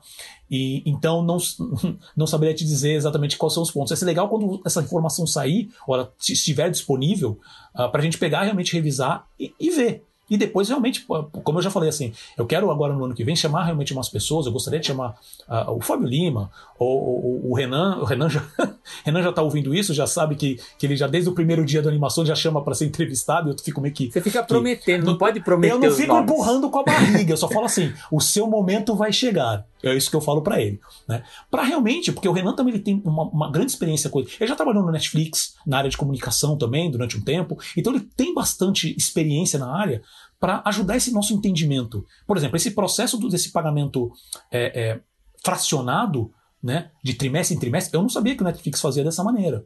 Né? Então, ele tem bastante coisa que eu acho que ele pode acrescentar e ajudar a, a, a gente entender melhor esse mercado. Né? De qualquer maneira, eu gostei muito dessa, dessa solução. Eles estão fizeram barulho sobre isso, então eles estão querendo ficar uh, uh, para o mercado, falar assim: estamos aqui, estamos tentando pensar em, em, em alternativas para financiar novos projetos. Agora, uh, por mais que eu queria muito que tivesse pelo menos uma animaçãozinha, uma só, eu acho que é um, é um, é um primeiro passo. Né? Então eu gostei, achei interessante, eu quero ver, como eles falaram assim, a previsão deles é chegar em 100 milhões assim, né, de, de, de dinheiro para investir 100 milhões até 2024. É uma, de, de, detalhe, é 100 milhões de dólares, não de reais, 100 milhões de dólares já rodando nesse fundo até 2024, né? E óbvio que eles também estão querendo abrir isso, não só as regras para quem quer captar esse investimento, mas para quem também quer investir. Então eles vão abrir as portas para investidores é, particulares, ou então né, empresas ou pessoas, para chegar lá e investir nesse fundo. E aí ele tem toda a inteligência, e o investimento, ah, pelo que eu entendi também, é assim: é um investimento no fundo. Não é num filme necessariamente. Agora, eu não sei também se eles vão ter algum padrão, alguma coisa para isso, se você pode investir no filme, no, no projeto específico. Né? Mas eu pessoalmente gostei, achei uma, uma boa iniciativa. Ele já vem é, muito. É, uma estrutura muito forte, né, muito, muito embasada de inteligência para saber se realmente aquele, aquele tipo de projeto pode ter um retorno financeiro, Brasil e, e América Latina. Então, é, é, novamente, isso aqui é o último segmento do radar. Vamos acompanhar, porque isso aqui vai ser um desenvolvimento bem interessante. E agora queremos saber a sua opinião, caro ouvinte. Deixe seus comentários sobre esses assuntos e sobre os outros, né? todos os assuntos agora do radar, em nossas redes sociais. Lembrando que o Animação está disponível no Spotify, Apple Podcasts, Deezer, Google Podcasts, o Amazon Music, o Audible e outras grandes plataformas de podcast. E lembrando todo mundo também que toda quarta-feira tem vídeo novo no YouTube. Tá? Então acesse lá no YouTube do, do Animação. Então basta procurar por Animação, A-N-I-M-A-S-O-M. E eu coloco dessa maneira, sempre que você, por favor, divulgue. Né? Então fale para os amigos, fale para os seus contatos, que, que, que, ajuda bastante a gente aqui. Então, se você gostou desse episódio, compartilhe né, suas redes de contato, escreva um review, dê sua nota nas plataformas de podcast que tiver isso disponível, e que isso ajuda bastante a animação a chegar a mais pessoas. E claro, você pode ouvir também sempre direto pelo nosso site, que é o animaçãopod, animaçãopod.com.br. Vamos lá, meu amigo Paulo. Animação e empreendedorismo são pautas de dois veículos de mídias tradicionais no Brasil. Quer dizer que a animação virou pauta no jornalismo brasileiro, é? Parece que descobriram, né? De vez em quando eles lembram, assim. Oh, é mainstream agora dos... a animação brasileira? É, é, dá pra falar dos desenhinhos lá, os desenhos são legais e tudo mais. Não, brincadeira. Ah, bom, nos últimos dias a animação brasileira pautou dois veículos de mídia tradicional, ambos do Grupo Globo. A primeira saiu na revista Pequenas Empresas Grandes Negócios, onde o curta-metragem Napo, da produtora Miralumo, direção de Gustavo Ribeiro e o longa-metragem O Pergaminho Vermelho, da produtora Tortuga Studios, e direção de Nelson Botter Jr., foram os fios condutores para, reportar, para, para as reportagens né, abordarem sobre mão de obra e capacitação, desenvolvimento de tecnologias e distribuição internacional. Foram entrevistados Gustavo Ribeiro e Thaís Peixe, que são animadores e fundadores da produtora Miralumo e também da escola de animação Revolution, que fica em Curitiba. E também Nelson Botter Jr. e Fernando Alonso, animadores e fundadores do Tortuga Studios. E a segunda reportagem foi na TV aberta, no Jornal da Globo, onde o longa-metragem Bob Cuspe, Nós Não Gostamos de Gente, da produtora Cola Filmes e com direção de César Cabral, foi a porta de entrada para abordar um pouco sobre a produção de um longa de stop motion, além da questão de para, uh, da, da, paralisação né, total dos editais governamentais nos últimos dois, quase três anos. Para essa reportagem, uh, foram entrevistados o César Cabral, que é diretor do filme do Bob Cuspe, uh, o Samuel Mariani, que é animador stop motion que trabalhou no filme, a Carla Schneider, que é professora e pesquisadora uh, de cinema de animação na UFPEL, e Marcelo Marão, que é o prestigiado diretor de animação aqui brasileiro. Selby, meu amigo, você viu a reportagem? O que, que você achou? Vi. Fala para nós. Sim. Inclusive, eu sou muito honesto com os nossos leitores. A reportagem eu vi antes da gravação aqui, porque a gente é honesto, mas, mas, eu, mas eu tenho acompanhado. O Bob Cuspe, ele tá tendo. É ter assistido. É, é mas eu, eu acho bem interessante. A gente fez essa piadinha no início sobre a animação brasileira tá no mainstream, mas eu acho interessante que o Bob Cuspe está tendo uma boa repercussão. Não sei se o Paulo concorda comigo ou não, mas é interessante ver. Um, ver uma animação Com como essa ter uma, uma repercussão grande assim na, nas mídias sociais. Eu já vi no Twitter, no, no, Facebook, no Instagram também, muita coisa saindo do, do Bob Cuspe. É bem legal ver, ver esse tipo de, de engajamento e de, de movimentação. Gostei muito da. Então, é, eu, a reportagem do Pequenas Empresas eu já tinha, já tinha lido coisas parecidas em outros lugares, né? Então é legal que a repercussão continue forte.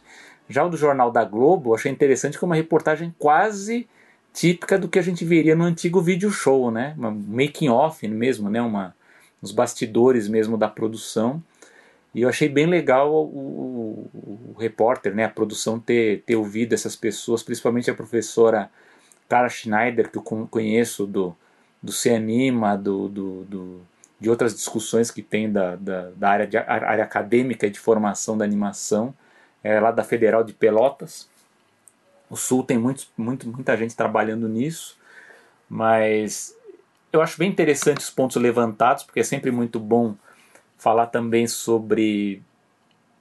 Enfim, tem, tem, uma, tem um, tem um binarismo envolvido aí, porque a gente está tá tendo várias animações sendo lançadas, é, mas isso não tem relação com a política cultural de produção né, audiovisual atual. Né? O que a gente está vendo são produções que estão vindo aí de anos anteriores, né, ainda de, de editais 2016, 17, 18, enfim, que estão sendo lançados agora. Até porque muitas foram suspensos, né, os lançamentos por conta da, da pandemia, né? Tem esse problema o também. O Bob Cuspe é, é digital é. de 2016. Então, tem muita coisa antiga, né? Como eu já falei aqui, a gente tem longas metragens que estão ainda presos aí porque estão esperando o mercado voltar ao normal, ter pelo menos mínimas condições aí de, de, de público, né, que possa frequentar de uma forma consistente para que essas animações sejam vistas. Mas, mas é bem legal que isso vá ao público, né, que as pessoas saibam essa dificuldade, essa questão dos editais, que a animação brasileira ela ainda é muito dependente de editais. É, enfim, me chama a atenção também a qualidade da animação brasileira que está aumentando muito. A gente vê pelo Bob Cuspe, vê por todos esses projetos novos que estão aparecendo que, é, mesmo na animação autoral, que às vezes a gente vê uma coisa um pouco mais. É, com uma qualidade um pouco menor, mas assim, eu fico espantado de ver o quanto que a animação brasileira ela melhorou nesses últimos 5, 5, 10 anos, assim, uma coisa impressionante, assim, a qualidade não, não deixa nada a dever com o que a gente vê no exterior aí de grandes produtoras, né? É lógico que aqui a estrutura ela é menor, né? A gente tem tem, enfim, menos investimento, menos estrutura. Nós temos uma formação ainda muito muito técnica, acho que isso inclusive é, é tratado nas reportagens, nessa questão também da formação. E o que me chama a atenção, depois eu, vou falar, falar um pouquinho dessa parte da pesquisa, é, é, quando eles comentam na reportagem sobre a questão da pesquisa de tecnologia. Também foi, uma, foi um ponto que me chamou muita atenção, né? Que é sobre essa coisa do desenvolvimento de, de provavelmente de softwares ou de ferramentas né? de, de produção. Eu não sei até que ponto é, isso funciona no Brasil, justamente porque faltam recursos para pesquisa no Brasil. Não digo que não, não, não, não tenha que ter, eu acho que o Brasil nessa área também deveria ter pesquisa nessa área, mas eu acho que, da medida do possível, a gente ainda tem como aproveitar ferramentas que existem no mercado ou em cooperação com o que já existe no exterior. O que eu acho que a gente precisa de, de início para na parte de pesquisa é, é justamente a parte crítica, a parte de gestão, né, que também é, é gestão de trabalho, gestão de produção, que, que também é importante, e uma questão também de, de, de marketing e vendas, que eu acho que também seria muito importante ter algo voltado no audiovisual para isso, sem contar em games, que aí já, já, já extrapola para outras áreas. Né?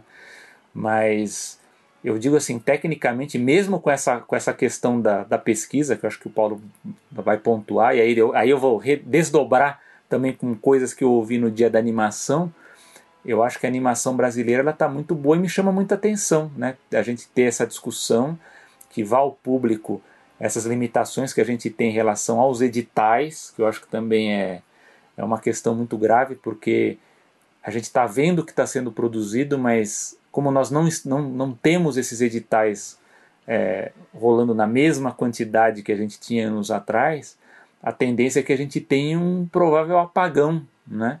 nos próximos anos aí a partir de 2023, 2024 para frente, que é um movimento muito parecido com o que eu tenho visto na, na área da, da, da pesquisa em geral, da pesquisa acadêmica.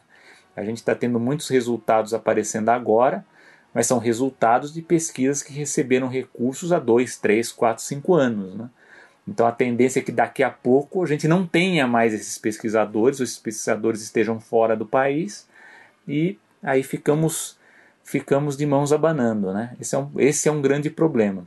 Mas eu vou passar para o Paulo comentar e aí eu recobro com alguns apontamentos que eu vi em relação ao mercado brasileiro e à pesquisa é, é, é, relacionado ao dia da animação que eu, que eu comentei antes. Perfeito. É, essa questão da, da, da, como é que é desenvolvimento de novas tecnologias, né, que você falou, é. talvez do investimento em, em, em outros tipos né, que não necessariamente em tecnologia. É, ferramentas, ah, né, coisas, coisas é, de apoio, né, de é, produção. É que eu fico, essa é uma das coisas que eu fico me, me, me perguntando, esse é um dos pontos que eu fiquei me perguntando, que é o seguinte, a gente já tem hoje tantas ferramentas, que esse também é um dos pontos que eu queria ter visto o do, o, a ferramenta, as discussões sobre software livre, do, do dia da animação mesmo, né, para ver como que as pessoas estão lidando com isso, porque eu acho que hoje o acesso às ferramentas já está tão... Uh, eu não vou falar massificado, mas ele já tem um acesso tão mais fácil do que era, sabe? Não só com ferramentas pagas e, e ferramentas de primeira linha, de, é usado por grandes estúdios até de Hollywood, né? onde você paga o valor por serviço, ainda mais para empresas. É, pode facilitar isso? Óbvio que não adianta mentir assim, isso tem um impacto no custo da produção. Mas, ao mesmo tempo, você tem é, acesso a ferramentas gratuitas que são bem, muito boas. O Blender é uma delas. Né? O Unity, se eu não me engano, hoje, é, é, não sei se ele está gratuito.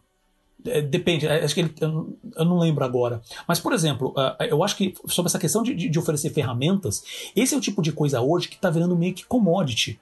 E eu vou dar um exemplo que a gente deu na animação passado, que é a, a venda da, da, da Weta digital, né, a, parte de tecnologia da Weta Digital para Unity. E o primeiro anúncio que eles fizeram, a gente falou, por favor, uh, como é que é? Você que ainda não, não, não, ouviu o episódio passado, episódio 43, eles falam, no, o, o nosso principal objetivo agora é pegar essas ferramentas da Weta e disponibilizar para todo mundo. No caso que eles dizem disponibilizar para todo mundo, não é oferecer de maneira gratuita, mas é, é, é oferecer nesse processo que eles chamam do, do software as a service que é como a gente tem hoje, tumbum, você vai lá, o, o, Photoshop, você vai lá, faz o cadastro e paga uma mensalidade mais baixa e você consegue acessar a, a, ferramenta. Ah, mas eu tenho, eu quero fazer, eu tenho uma produtora, eu quero fazer um plano para, sei lá, 10 pessoas. Tá bom, eles oferecem. Se você sentar e conversar com, com a equipe de vendas, provavelmente você talvez você consiga algum tipo de desconto, algum tipo de facilidade. É um custo ainda. Mas não é um custo de chegar e falar assim, eu quero, como eu lembro de anos atrás, né? Ah, vou comprar um Photoshop, sei lá, 100 mil reais. Porque pegava, né, você pegava várias licenças, você comprava para uma empresa, porque isso não era uma ferramenta que era aberta para todo mundo. Né? Então, isso já existe hoje. Então, eu queria entender melhor. Uh, uh, eu não lembro agora quem foi que disse exatamente esse ponto, mas qual que seria essa questão sobre desenvolvimento de novas tecnologias agora no Brasil? O que, que isso tra é, isso especificamente novas ferramentas traria uh, ah, para o Brasil? Né? O que, que isso impactaria na, na, no, na, diminuição de custos ou na velocidade da produção? Né? E eu acabei lembrando desse processo de pesquisa que tenho, para quem não conhece, uh, acessa no YouTube o Disney Research Hub, que ele já, já existe há nove anos esse canal, tá? Onde a Disney assim, não tem frequência né, de postagem, mas já tem nove anos de conteúdo lá, que eles estão sempre mostrando algum tipo de nova tecnologia, porque a Disney tem uma divisão de que eles chamam de é, é, é, RD, né, que é o Research and Development. Que é justamente isso, são equipes é, que toda vez que você fala assim, ah, a Pixar criou uma ferramenta nova para fazer cabelo, ah, a Disney pensou agora numa ferramenta para melhorar a parte de iluminação. Tudo isso é desenvolvido interno. Interno que eu digo, provavelmente você trabalha com, com, com terceiros, alguma coisa assim, mas a, a toda a parte de gestão e inteligência é interna. Né? E toda vez que eles têm algum. tem que fazer alguma apresentação, até por causa de, de, de, registro de patente, você tem toda uma situação mais complicada nessa parte, eles acabam colocando vídeos, segmentos de como a ferramenta funciona. É um resumo, às vezes de dois, três, cinco minutos lá é muito bom, porque tem muita coisa que a gente vê hoje, a gente não, faz nem ideia, e você vê lá, eles têm todo um acompanhamento de, de, de, a cada seis meses, a cada um ano, onde eles vão melhorando aquela tecnologia. E isso vai de tudo, né? Toda a parte do Imagineers também, eles acabam postando algumas coisas lá, parte mais mecânica, né? Então não só é, é feito para animação, mas também parte mecânica dos parques. Sempre tem alguma coisa que aparece lá, então é uma dica boa para você, para você que está ouvindo, tá? Uh, e, e, outra coisa que eles falam também que eu achei bem interessante da, na, da matéria da, PG, da PGN ainda, que é sobre o mercado de animação. Todo mundo deixa claro, o mercado de animação está globalizado. Tem cada vez menos fronteiras, que é uma ótima oportunidade e é desafiador ao mesmo tempo. A gente já falou isso milhões de vezes na animação. Pensa mercado, eles falam aqui, poxa, sempre que fazer a voz original em inglês, isso já ajuda o, o você apresentar isso para outras plataformas, para outros países. Né? Mas uh, tá todo mundo fazendo isso. Tem empresas com, com grandes times fazendo, tendo esse contato com plataformas de streaming do mundo todo, fazendo venda de conteúdo o tempo inteiro, sabe? E, e com uma inteligência de mercado para saber exatamente o que, que as pessoas estão consumindo mais ou menos. Então, precisa entrar nesse jogo. Por isso que eu já falei no episódio passado sobre a gente precisa, e eu acho que o sofá digital pode ser um primeiro passo para isso. A gente precisa de investimento a longo prazo. Longo prazo. 10, 20, 30 anos sabe? Pensar, e, e a gente está numa fase de produção de conteúdo muito alta. Então precisa de um investimento forte, tá? Dá para se discutir estratégias e outros 500. Não sei, sabe, quer fazer algum comentário sobre o que eu falei? Ou... É, é, é, é, que é só aquelas as velhas questões complexas do Brasil, né? Não só do Brasil, né? De todo, de todo uma, de todo país é, que não tem uma indústria consolidada, né? A gente não tem uma indústria consolidada de, de, de de cinema, né? Nós somos um país que ele ainda é muito calcado em editais públicos, né? Então esse é um é um problema básico. É, antes de falar propriamente de, de pesquisa e, e no que eu, o que eu penso que seria uma, um, um foco inicial de pesquisa que seria muito interessante para o Brasil, no contexto brasileiro, é, que eu quis pontuar um pouco essa discussão sobre produção brasileira e todos esses problemas eu quis fazer um diálogo com, com esse painel, né, essa mesa de discussão do, do Dia da Animação, né, que é o, faz sentido fazer anime no Brasil, é, eu concordo com boa parte do que o Levi Luz, a Raquel Foucault, Daniel Pina, todos eles falaram. Eu não tenho grandes discordâncias. O, o, o único ponto para mim é que tudo que eles discutirem em relação a esse anime brasileiro, ele serve para qualquer animação no caso do Brasil. Né? Eu acho que as questões ali elas são questões de fundo, elas são questões abrangentes. Né? Então, quando, ele, quando se discute, por exemplo, uma discussão sobre é, vamos fazer um anime brasileiro, até que ele usou, ele usou muito bom o exemplo do, do jiu-jitsu, né? que a gente tem o Brazilian Jiu-Jitsu, né? Então você cria uma. É verdade, um, esse exemplo um, foi bom. É um estilo brasileiro, né? Isso é muito bom. É, é, é na verdade, é isso que tem. É, na verdade, tem que, tem que partir para isso, né? Para uma adaptação dessa, dessas produções para a nossa realidade. Mas aí a gente passa para a segunda questão abrangente, que é de segmentação de público. Eu tenho a hipótese, que não é só minha, mas que serve para outras coisas, como mangá, por exemplo, né, na mídia impressa, é, e para outras coisas, que é a questão da segmentação de público, né? que muitas vezes o, o anime é escolhido justamente porque ele atrai um público um pouco mais diversificado, porque a gente tem essa questão, e no próprio painel eles falam isso, que há uma, uma certa limitação de idade, que isso até na Disney também, eles, eles fizeram até pesquisa sobre isso, que tem aquela coisa da idade de 12 anos, que o adolescente ele acaba se tornando refratário a animações, aquela coisa de ah, animação é coisa para criança, não quero assistir, quero ver outra coisa. E, e, de certa forma o anime ele consegue quebrar um pouco essa esse público, né? Até porque o mangá ele, ele, ele, ele faz sucesso justamente nesse público entre, do, entre 12 e 18 anos, né? Então o anime ele acaba ele acaba pegando, né? ele, ele, ele, ele pinça esse público para si e, e, com resultados comerciais muito bons. Né? Acho que aí entra aquela questão, essa discussão é, é, do custo-benefício. Mas aí, e eu acho que é isso que também deve ser levado em conta na produção, que eles têm essa discussão que eu concordo muito, que é o seguinte, que a gente não deve. Na, na discussão eles falam sobre o anime específico, que é que não deveríamos fazer um pastiche do anime e se entender por que aquele conjunto de estratégias funciona tão bem. Isso funciona para qualquer animação, né? não propriamente o anime, mas para para tudo, porque muitas vezes eu, eu, vejo, já vi produtor falando, ah, mas eu quero produzir um, uma animação parecida com, com o da Disney, mas que mais infantil, né, mais o mais infantilizado. Ah, eu quero fazer mais estilo Peanuts da, da série, né, do, do, do, do dos, dos curtas, né, dos especiais. Ah, eu quero fazer mas não adianta você fazer simplesmente um pastiche, né? Você cria uma estratégia que é copiar aquele, que é aquela estética, né? Que é aquela animação. Você tem que pensar no conjunto todo, né?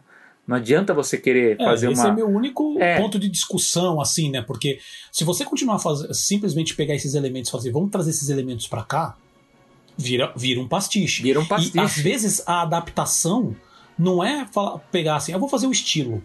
Ah, vou fazer a narrativa. Porque até aí uh, você está fazendo o que já tem. Por mais que você até pode pegar esses elementos e fazer muito bem, isso já existe.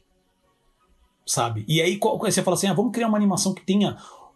apresentar alguma coisa nova. Porque se a gente ficar só falando assim, ah, vamos ouvir o nosso. vamos ouvir o público e. entregar o que ele quer. Eu lembro como é que é aquela frase. Eu não sei se essa frase é do Henry Ford, mas ele, normalmente eu sempre escuto falando assim: Ah, se eu fosse escutar o meu público, tudo que eles queriam. É, é, simplesmente eles iam querer um cavalo mais rápido. Né? Então, assim, se você fica simplesmente. A gente tem que entender muito bem esses elementos e saber como que eu vou colocar isso em alguma coisa que seja novo, seja diferente. O novo e diferente é uma palavra muito forte, porque uma coisa se, se alimenta da outra. Mas se, se começar a parecer que é o outro, o público mesmo já fala assim: ah, não existe hoje a confusão, que isso é uma das coisas que também atrapalhou a própria a DreamWorks, a própria Fox Studios, a própria a, a, a como é que é a finada Blue Sky, onde tem muita gente que olhava e falava que falava assim, ah, não sei desenho. Peraí, mas como assim? Rio não é da Disney? Existe essa questão. Acho que o, o Michael Berger, eu lembro, né, acho que um dos poucos artigos que eu li dele, preciso ler mais, e ele fala disso, que, né, que, que existe essa, de uma certa maneira, uma certa ojeriza de muitos estudiosos que falam que a Disney acabou pasteurizando mas isso acabou criando uma marca e a galera quer falar assim: ah, eu quero fazer o melhor. O melhor é a Disney. Vou fazer aquilo. Entendeu? Então, esse para mim é que incomoda, da maneira que algumas informações são passadas no próprio painel, que falam, cara, não é só eu preciso pegar um público entre 12 e 18 e vou fazer um, um, estilo anime, visualmente, que a gente conhece, né, com, com, com... Eu não é, sei. Então, eu não sei. aí a gente entra. É, a gente concordo com você que, por exemplo, a gente tem que tomar muito cuidado com a pesquisa de público, embora a pesquisa de público é, é, o, é o ponto. Eu acho que precisa ter pesquisa de público, só que aí tem um tem, é, é, a, é, a, é a questão que tem que ser levada em conta. Você não pode ser guiado unicamente pela opinião pública. Esse é um, é esse. Esse, esse é um problema. Um outro ponto que também é falado na, na, na, nessa discussão, que me chamou a atenção vendo a reportagem agora, que Ainda mais que a gente mexe com animação stop motion. Animação stop motion tem, tem muitos, muitas produções boas no Brasil de stop motion. Né? E eu vi nessa discussão, por exemplo, que ah, mas o anime tem planos cinematográficos complexos, né? Que, que no caso do, dos Estados Unidos, né, da, da animação clássica, usa mais o plano americano uh, e, e, tal. Só que é o seguinte, tem muita coisa é, é, fora de Disney, fora do padronizado, Bom, até mesmo na animação publicitária, que, que costumam se dizer que há muita repetição, se você pegar o, o reel do, do, do Richard Williams, o que ele consegue fazer com a animação, ali você fica louco, ali você fica, fica alucinado, né? Então, eu acho essa assim, é uma assim, coisa que me incomodou é, nesse processo. Eu, eu acho assim, assim ah, porque o anime tem essa coisa mais cinematográfica. Eu não, acho assim. Não ah, é essa Então, isso. mas eu acho assim, eu acho que o grande, o grande problema é você achar que existem padrões a serem seguidos, né? Você quer copiar um padrão pensando que esse padrão é aquele o certo, é o que vai atrair. Tem coisas que funcionam, que são é, assim furafilas, né? Você quer, você quer pegar um desvio para chegar mais rápido? Existem. Você tem fórmulas, né? Inclusive de roteiro, de tipos de personagens. Vai pega lá a jornada do herói ali, você, você corta caminho, você você você você consegue chegar mais rápido em certos resultados, né? Mas eu acho assim que, que você não pode pensar apenas nisso, né? Acho que, acho que aí você tem essa, essa coisa de produtor ele precisa pensar um pouco fora da caixa e, e, tentar fugir um pouco desses padrões. E eu acho que a animação autoral brasileira ela está muito forte nisso. A gente está vendo coisas sensacionais ali, não só daqui de, de Portugal lá que eu vi também da África também, que eu tive a chance de ver algumas, algumas ideias ali que estão saindo dali, é totalmente fora do padrão. Né? Então a gente, tem, a gente tem que pensar também que há, há outras coisas que funcionam na, na, na, na, animação que são fora dessas, dessas coisas já cristalizadas, né? do, do, do que já é mainstream. Agora, lógico, e concordo no, no caso do painel do, do, do, do dia da animação, que fala: nós não temos é, muito dinheiro para o marketing, o que é verdade. Aliás, é um problema sério essa questão da divulgação. Tanto é que a gente vê que, que, que as, principalmente as equipes menores lançam alguma coisa e você não sabe onde que você pode assistir, onde que foi lançado, ou quando vai ser, não sabe, né? Então, uh, e é esse problema também que também é muito típico aqui da América Latina, que geralmente você vai oferecer um produto para um canal, né, ou, ou para um streaming, geralmente ele quer comprar aquilo que já deu certo fora, né? Então isso também é um outro problema, né? Então é, é, acaba, acaba caindo naquela, naquela situação que tão bem a gente tem, tem, tem visto aí no, nos painéis aí, não só daqui quanto de fora, que às vezes você, você tem um acordo de coprodução, pode ser salutar, coprodução que eu digo, sei lá, um estúdio brasileiro com algum fora, porque talvez esse de fora possa te ajudar melhor na, na, na distribuição. Né? Então, é, temos esse problema. Mas do ponto de vista da pesquisa, né, que eles falam muito dessa questão de ferramentas, de software, que eu acho que poderia investir nisso, pode, mas eu acho que você tem que ter uma estrutura muito grande para isso. Né? A Pixar, a, Pixar sozinha, né, embora a Pixar faça parte da Disney, a Pixar ela tem seus laboratórios, ela tem o seu investimento em pesquisa, você tem o investimento da Disney, que também investe em pesquisa. A Industrial Light and Magic, que também hoje faz parte lá da, também do conglomerado, também tem o seu próprio grupo de pesquisa. É, então a, a, Disney ela tem um investimento pesado em, em desenvolvimento, não só para os filmes e, e para os parques, mas na própria gestão mesmo da empresa, né, de, de ferramentas, enfim, para otimizar melhor os seus sistemas. E eu acho que isso, esse é o tipo de coisa que é muito difícil ainda acontecer no Brasil, porque você precisa ter grandes empresas envolvidas. Eu acho que o, o, o mais perto que a gente teve, teve disso foi o. Assim que eu digo, mais palpável, assim que a gente vê dentro da universidade com, com cooperação, foi o desenvolvimento do padrão da TV digital brasileira, que inclusive eu estava na Universidade de Mackenzie na época, eles, eles estavam desenvolvendo. Eu, eu lembro inclusive de entrar num dos galpões e ver os, os televisores ali que eles estavam testando. Então, mas ali, de novo, é um investimento público, né? Então você tinha um investimento público pesado dentro, embora a Mackenzie é uma universidade privada, tinha um investimento público muito grande em, coopera em cooperação com engenheiros e com pesquisadores também de outras universidades. Então, investir em pesquisa, principalmente de, de software, de patentes, enfim, tal, é, é, é, é um tanto complicado. Mas eu acho que uh, a pesquisa de opinião pública, a despeito de eu falar que a gente não deve levar a ferro e fogo o que diz o público, é, mas eu acho que é importante sim você ter é, é, pesquisas de, de, de, de opinião, testes com o público, é, pesquisas de parte comercial, pesquisas de consumo, pesquisas de recepção, até mesmo na área de histórias em quadrinhos que eu também pesquiso, a gente sente muita falta de pesquisas de recepção. A gente quer saber, por exemplo, como é, qual é o, o consumo dos e-books, né? Dos, dos quadrinhos virtuais, dos quadrinhos online, como é que isso funciona, né?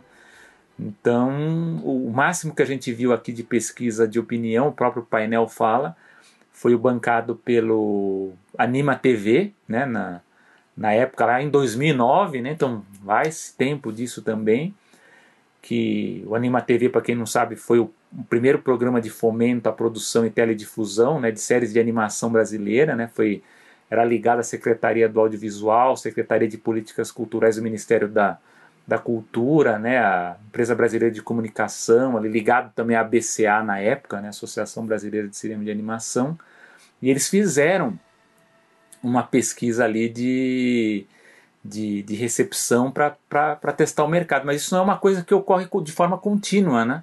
É uma coisa que ocorre pontual de acordo com a política pública da secretaria em determinado momento. Então, eu acho que esse é o tipo de pesquisa que deveria ser feita de forma sistemática para a gente entender como que é, como que é o, como o público de animação funciona no Brasil. Né? Então, é, é, no caso só para vocês terem uma ideia, até eu separei essa informação, que naquela época, né, o concurso da Anima TV, ela, ela contemplou 17 trabalhos, né? Na época, o, é, é o edital para o episódio piloto custava 110 mil reais. É, na época, um dos critérios adotados para a escolha de programas foi a vocação do público durante a votação do público durante a exibição dos pilotos, né, no caso da TV Brasil e TV Cultura. E na época foi feita a pesquisa com 164 crianças e adolescentes sobre o impacto, o interesse despertado, entendimento da relação à narrativa, a proposta e também sobre adequação de faixa etária, que eu acho que também isso, fa isso faz falta também. A gente vai ver um pouco essas animações que estão sendo produzidas.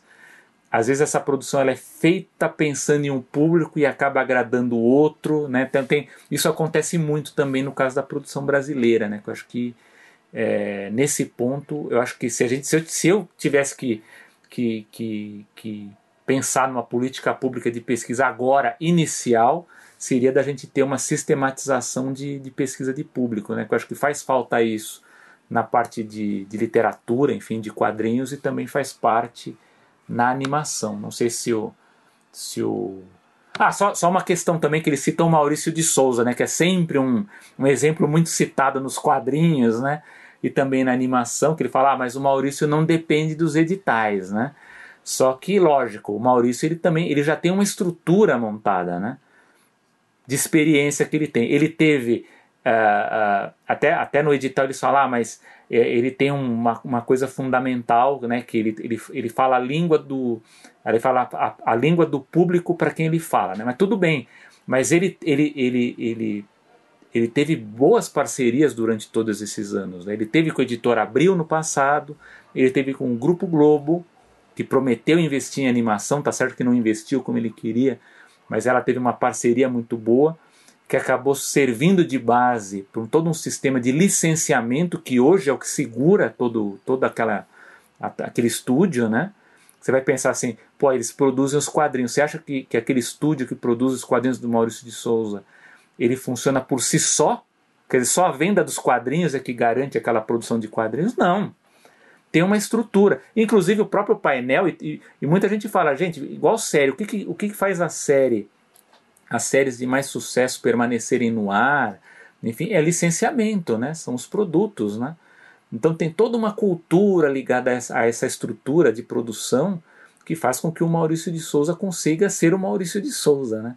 Então acho que a gente tem que aprender um pouco com esses exemplos para que eles sejam repetidos. Não é fácil, dado ao contexto da América Latina. Não é só o Brasil, não. Né? Toda a América Latina ela tem, tem problemas sérios né? com, com crises econômicas, tem problemas de política pública também que uma hora tem mais dinheiro, outra hora tem menos, né? Tem todos esses problemas, mas eu acho que, que tudo isso ajuda a entender um pouco a gente a repensar, né? Como como funciona o, o, o mercado, né? E como que a gente pode pensar a produção também, né? Eu acho que a gente tecnicamente tem avançado muito, mas acho que tem que pensar um pouco mais nessa parte, né? de produção, de investimento, dos fundos. Acho que, de, de, certo modo, a gente pode falar que as pautas dessa, dessa edição elas foram felizes porque elas, elas, elas dialogam muito bem, né? A gente é, falou de, do fundo, né? É, é.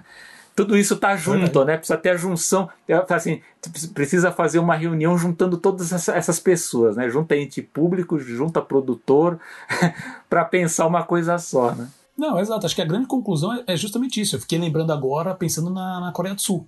Sim, é. Né? Tem que ser uma, uma coisa é, é, é governamental e privada, pública e privada nesse processo. E precisa né? ser de longo Porque... prazo, né? Eu acho que assim, exato, eu acho que não tinha que ser política de governo, tinha que ser política de Estado, né? Para ser uma coisa sim, que dure muito sim. tempo. Porque a Coreia exato. do Sul, tá certo que a Coreia do Sul tem também foi uma ditadura, tem, tem, tem, tem, os, tem os seus percalços lá. Claro, mas ela foi claro. uma política de Estado, né? Ela foi uma Perfeito. política duradoura, né? Não adianta uhum. o, o, governo, sei lá, agora entra o próximo governo, aumenta o valor. Aí chega o outro é. governo, baixa. Quer dizer, Tira. não adianta. Exato. Exato. Lógico, é, é isso que eu falo. Acho que dá para fazer um paralelo com essa questão do anime, que eu falo assim: poxa, o anime funciona, legal. Vamos entender qual, qual é histórico para como se encaixa, como você pode adaptar isso para cá. Né? Então não é só copia. Né? E então eu acho. Eu, concordo contigo, assim, toda essa questão de. que eu, e, e, e você falou de conversar, é, eu estou agora realmente pensando no que a gente já falou. Então, o que é o importante agora é justamente essa questão dos dados. Né? Então a gente precisa o quê? De dado para poder fazer, para poder é, é, é vender para poder ver que material. Que assim, o, o, lance, que é isso que é uma coisa que eu, que eu fiquei meio assim, justamente no painel lá do, do anime, é que parece que assim, a, a, o Levi falava muito tipo assim, ah, eu fiz pesquisa. Isso é uma coisa muito legal. Né? Isso, eu, assim, eu, eu, sei que eu tenho é, feito algumas críticas com referência ao painel, mas isso é uma coisa que eu achei muito legal da parte dele, que ele falou assim: deixa eu pensar no negócio, deixa eu pelo menos fazer pesquisa para ver o que que, que, que, que, esse meu público que eu tô querendo fazer esse material. Então, sei lá, tô querendo vender para fazer esse infantil. Ou então, que nem ele falou assim, identifiquei um, um, uma questão ali de um público infanto-juvenil que não, que não tem praticamente esse tipo de conteúdo. Né? Poxa, então deixa eu pesquisar qual tipo de coisa que ele, que ele gostaria de ver, o que, que ele assiste hoje essa faixa, que eu poderia oferecer um produto que se. E aí não estou entendendo assim, ah, que, que, é igual, não, mas um produto que se encaixaria nessa fase. Então, isso eu, eu realmente eh, achei sensacional. É, e é necessário. Meus parabéns, é porque é um trabalho esse tipo de pensamento. complicado. É. Exato. E, e, você tem que fazer sozinho, porque você não tem essa estrutura. Não tem estrutura, né? né? Então você tem que, sei lá, fazer das tripas coração, pensar em milhões de coisas para tentar chegar nessas informações. Então, isso é muito legal. Então, e, e assim, novamente, como, como, como eu acabei de falar agora, é, ele foi lá e, e precisou dessa informação, falou, eu preciso saber mais sobre esse público. Ele foi lá, correu atrás e conseguiu identificar alguma, pegar algumas informações para tomar a decisão. Né? Então, essa é uma, uma das únicas coisas que eu fico assim, que, por exemplo, até pensando, fazendo um paralelo, acho que de uma maneira mais simples, uh, ele, pelo que eu entendi, tá? E por favor, Levi, se você tiver a chance de ouvir isso, poxa, estamos totalmente abertos para tudo que eu estiver falando aqui. Você falar que tudo que eu falei é besteira, porque a gente pode conversar e pode ajustar, não tem problema nenhum com isso. Mas eu fiquei imaginando muito quando você falou do tipo, deixa eu fazer a pesquisa para saber qual é o, o, produto que eu vou criar. Ah, o que eu vejo hoje, agora falando com as grandes, né? Então eu tenho claro essa diferença, mas assim, pensando nas grandes, o que que acontece? Então, pensando no Cartoon Network. Ah, eu tenho esse público eu sei que esse público gosta de, de conteúdo assim, assim, assim. Ele tem toda uma equipe, né? para realmente pesquisa de mercado, entender como é que está sendo vendas com produtos licenciados. Então, sim, a gente está falando de uma estrutura muito montada. Novamente, tem que ser investimento a longo prazo. Mas ele já tem essa informação. E aí ele fala assim: me apresentem projetos. Então, o artista meio que, que, que não está ligado necessariamente nisso, ele vai chegar com a visão dele. E aí o Cartoon vai olhar como negócio e falar assim: esse projeto aqui acho que se encaixa melhor. Talvez faça alguns ajustes, mas acho que ele encaixa, acho que a ideia é muito boa. Então, uh, óbvio que uma coisa sempre é, reto, é assim, uma coisa influencia a outra. Mas de uma certa maneira, você tem aí uma visão muito mais forte do artista. Então você tem, quando você lembra de produtos tipo Hora da Aventura, fazendo os mais recentes, né? Steven Universe, uh, o, o, cito um que eu adoro, que é o Gumball, né? São, são, cara, Gumball, esses produtos são, são, visões artísticas muito específicas. A animação sempre, é, é, assim, ainda falando de série, né? Como cinema, é, uma, é, é, é, um produto criativo onde todo mundo dá input, todo mundo vai, vai, vai, vai oferecer alguma coisa, por mais que a visão do, do, do, do criador ou da pessoa que está tomando conta daquela obra seja o mais importante. É ali que vai fazer uma grande diferença de tipo, vai por aqui ou não vai por ali. Né? Então eu acho que tem essa diferença e isso pode atrapalhar se você montar um produto só baseado na pesquisa. Né? Então, óbvio que aí, uh, novamente, somos, somos, quando a gente fala assim, no Brasil a gente tem que fazer das tripas coração. Eu acho que, eu, acho que o único comentário que eu queria fazer para finalizar né, essa, essa conversa também já está, estamos falando bastante hoje, é que para variar, para fazer o Napo, né, o, o, o, Uh, eu esqueci, peço desculpa que se eu falei o nome dele no começo, deixa eu só voltar aqui para falar o nome correto. Então, assim, lá da, da Miralumo, né, que é a direção do Gustavo Ribeiro, mas o Gustavo Ribeiro ele tem um sócio uh, na Miralumo que quando eles saíram, basicamente saíram da faculdade, né, estavam começando ali o mercado de trabalho e conseguiram o edital, eles falaram assim: Poxa, conseguimos o dinheiro. Não temos equipe, não tem, não tem mão de obra. Né, que a gente volta na questão da mão de obra. Não tem mão de obra.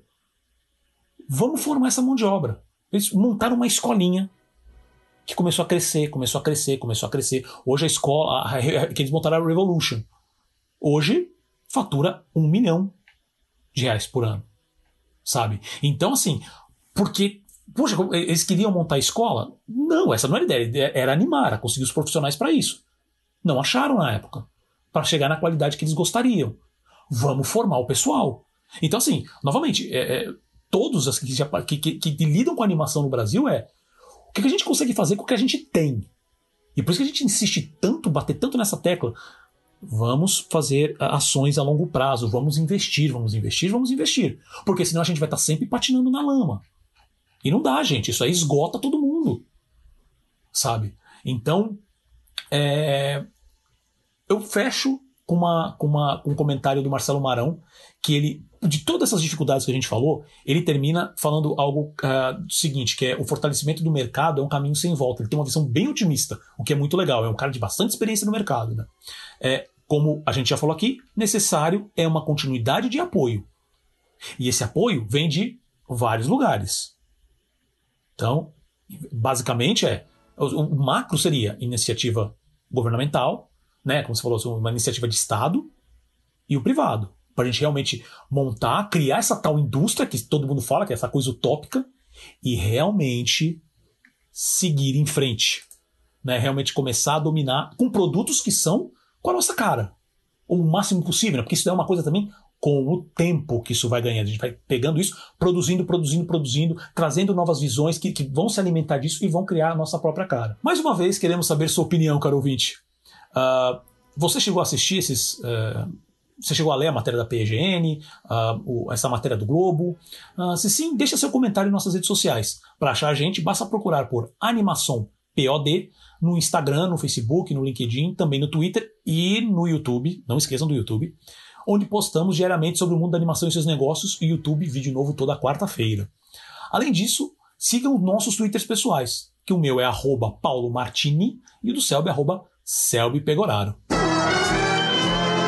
Você, meu amigo, conversamos pra caramba hoje, chegamos nas dicas culturais. Dicas culturais. E o que, que você traz pra gente de dica cultural? Tenho algumas. Primeiro, é, lembrando a vocês que o, Anima, o Animação tem um canal no YouTube, então, por favor, entrem lá, se inscrevam-se, deem like, avisem os amigos, porque nós temos os cortes lá que tá bem interessante, por favor. Vejam lá que vai ter novos vídeos aí em breve. O Paulo está sempre colocando lá os, os, os, os, os highlights, né? Os, as partes principais aí do que a gente discute aqui no, no podcast. É, eu participei do CEANIMA né, 2021, que é o Seminário de Estudos de Animação. É, apresentei um trabalho sobre crítica da animação, inclusive apresentando ali uma, uma revisão bibliográfica do que já se escreveu sobre animação. Então esse vídeo está no YouTube e depois eu vou, eu vou até colocar o link direitinho para compartilhar nos nossos perfis, mas tem vários. Não, não, eu dou essa dica não apenas para assistir o meu, mas é, todas as mesas ali de discussões foram muito boas. Então é, recomendo que para quem curte animação, inclusive essa parte de mercado também, que teve várias apresentações boas, fica a minha dica do Cianima.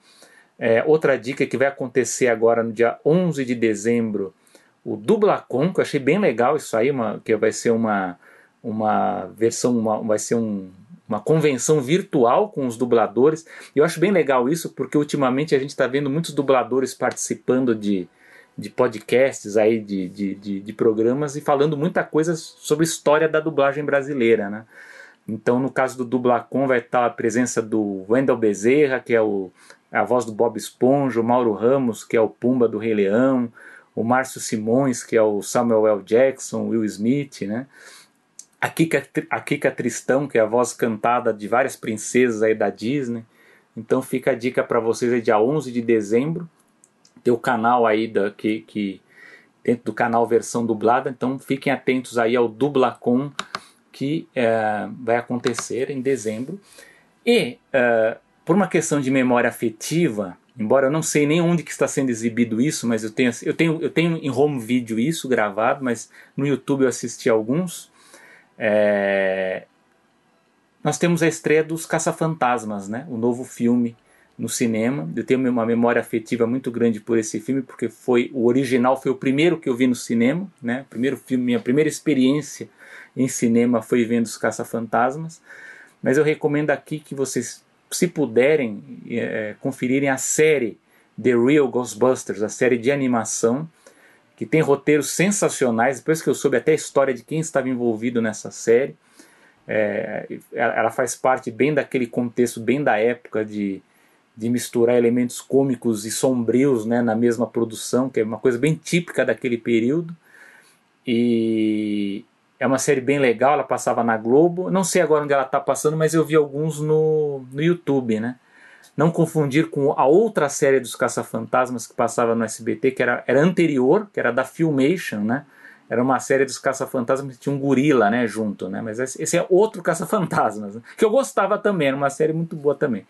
Mas a minha dica aqui fica pro The Real Ghostbusters, que é uma das, das minhas séries favoritas de, de criança e que eu continuo gostando. Poxa, hoje já veio com três dicas assim. Três Se dicas. anima, dublar com, é, o The Caça Real. Ghostbusters. É, e o, o, o Dublacon especificamente eu queria comentar que assim, isso é uma coisa que, que eu gostaria de saber mais, eu vou dar uma corrida para entender mais, porque assim, quando você fala da pandemia, assim, a dublagem sempre foi feita no estúdio de dublagem. Sim. Hoje, eu acredito que, pelo menos até o momento, a maioria tenha feito tudo em casa. Então, como foi esse processo de adaptação? Porque, assim, o, o tratamento de som é um negócio muito delicado. Né? A gente aqui, sabe, eu tenho, tentei comprar um microfone novo, estou numa sala meio que isolada e, e o Selby também faz umas magias negras com o áudio dele que eu não entendo, e eu sei que ele grava com o celular também. É uma briga pra gente realmente fazer um som que fique bacana, fique fácil de ouvir, que não tenha chiadeira e sempre sobra alguma coisa. Né?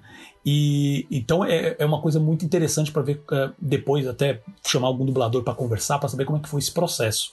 Então ótimas dicas, concordei com todas. E a minha, que é uma coisa que eu já falei em episódio anterior que eu tava esperando bastante, eu consegui assistir dois episódios. Não! Cara, eu preciso, eu, preciso ter- eu preciso terminar esse ano e ver logo esse Castlevania e tirar da frente, porque tem um outro amigo meu também que me enche o saco pra ver, pra terminar, pra terminar de ver e falar Pô, assim, eu pensei é ruim que mesmo, não essa. assistam. Não, não, não. É que assim, meu tempo tá tão pequeno que eu tenho que escolher tão direitinho o que eu quero assistir, eu não quero ver Castlevania agora. Né?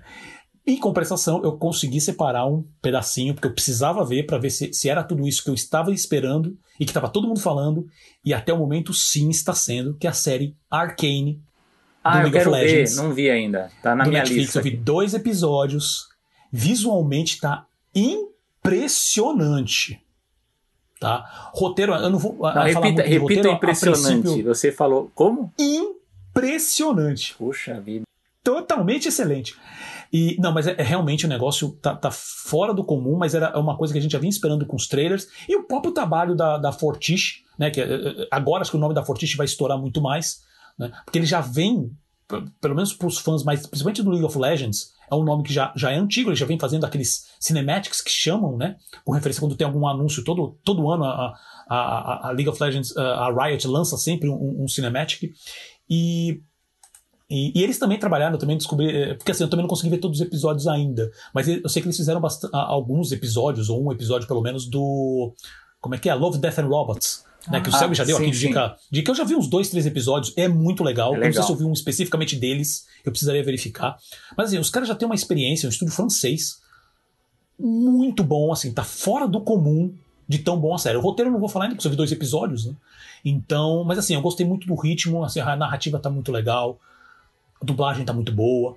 Eu não sei se é alguma coisa do Netflix ou minha, mas eu tô sentindo, parece que o, o lip sync tá um pouquinho fora. E... Mas é uma coisa, é uma coisa assim que não tá muito absurdo, mas e, e eu não sei se é, se é o, o, segundo episódio, eu vi dois, né? Eu tô, tô, falando isso, eu senti isso muito no segundo episódio, mas é uma coisa tão delicada, mas assim, a gente que tem costume de ver, ele grita um pouquinho, sabe? Ele fala assim, hum, tá um pouquinho, tá, tá, tá, tá um pouquinho fora, tá? Mas assim, eu acho que isso aí é, provavelmente é um problema sobe a, a mídia, sabe? Isso acontece. Sabe? Isso não, não, não, não, tira nenhum valor, porque realmente toda a parte de modelagem, de animação, tá um absurdo de bom. E é o tipo de coisa que a gente vê, uma nova visão, um estilo visual diferente, que a própria Riot já vem trabalhando há anos, sabe? Então vamos pegar e fazer uma série. Cara, sensacional. Assistam. É uma série mais pra. Assim, já. Se eu não me engano, era 14 anos, eu acho. Né? Então, sabe, molecada mais nova, só cuidado. Eu, acho, eu não achei ali nenhum, a princípio, nenhum elemento que uma, que uma, uma criança de 10 não pudesse ver, tirando talvez um pouquinho de violência, mas pouca coisa, sabe? Nada, nada absurdo. Mas é uma, é uma. Porque é uma série realmente séria, sabe? Então é, é um drama em animação, como a gente já falou. Animação não é gênero, ela é técnica. Então você pode fazer qualquer gênero, qualquer história com animação. É, mas assim, é muito bom. É, é realmente impressionante é, toda a composição de cena, sabe? Iluminação, fotografia é sensacional. Assistam, por favor, que vale a pena. É isso. Agora me deu vontade e, de ver. Isso, cara, coloca na tua fila que realmente vale a pena. E chegamos ao fim de mais uma animação. Sabe, meu amigo, algum comentário final? Não, muito longo. Agora eu vou dormir, é, que a gravação Boa foi muito longa. É verdade. Não, mas é foi verdade. muito boa. As pautas... Eu acho que, eu acho que ah. hoje foi, foi esse, esse, foi o, o, o, o, episódio mais longo. É, acho que esse aqui, no aqui é final é pra... das contas, vai bater duas horas. Esse aqui a gente tem que, tem, tinha que colocar no começo o pessoal pegar pipoca, café, né? Pra fazer isso, a festa. Isso, isso. Eu vou fazer, o, vou fazer o, a, a, imagem de destaque, né? De divulgação. Eu vou, eu vou colocar a imagem de um desenho animado com pipoca. É, isso aí. Dito isso, agradecimento sempre ao Gustavo Pinheiro, que vai ter que editar, né? Então, e também responsável pelo design da animação ao Bruno Fernandes, que estava aqui nos, nos acompanhando, passando algumas informações, ele também é responsável pelas postagens nas redes sociais, sabe, toda essa parte de, de, de conteúdo ele está fazendo. A Ana Martini, uh, que é responsável pela direção e edição dos nossos vídeos, hoje especificamente ela não pôde, ela teve algum compromisso, então eu fiquei aqui navegando, fritando minha cabeça, mas eu acho que deu certo. Aos nossos apoiadores, Bruno Carvalho, Renan Frade, Gina Martini, Marlon Soares e Orlando Orlandi. A você que nos ouve e nos prestigia a cada edição, e claro, sempre para você, meu amigo de bancada, Selby Pegoraro. Eu sou Paulo Martini. E eu sou o Selby Pegoraro. E vemos você no próximo episódio. Isso é tudo, pessoal. Até a próxima.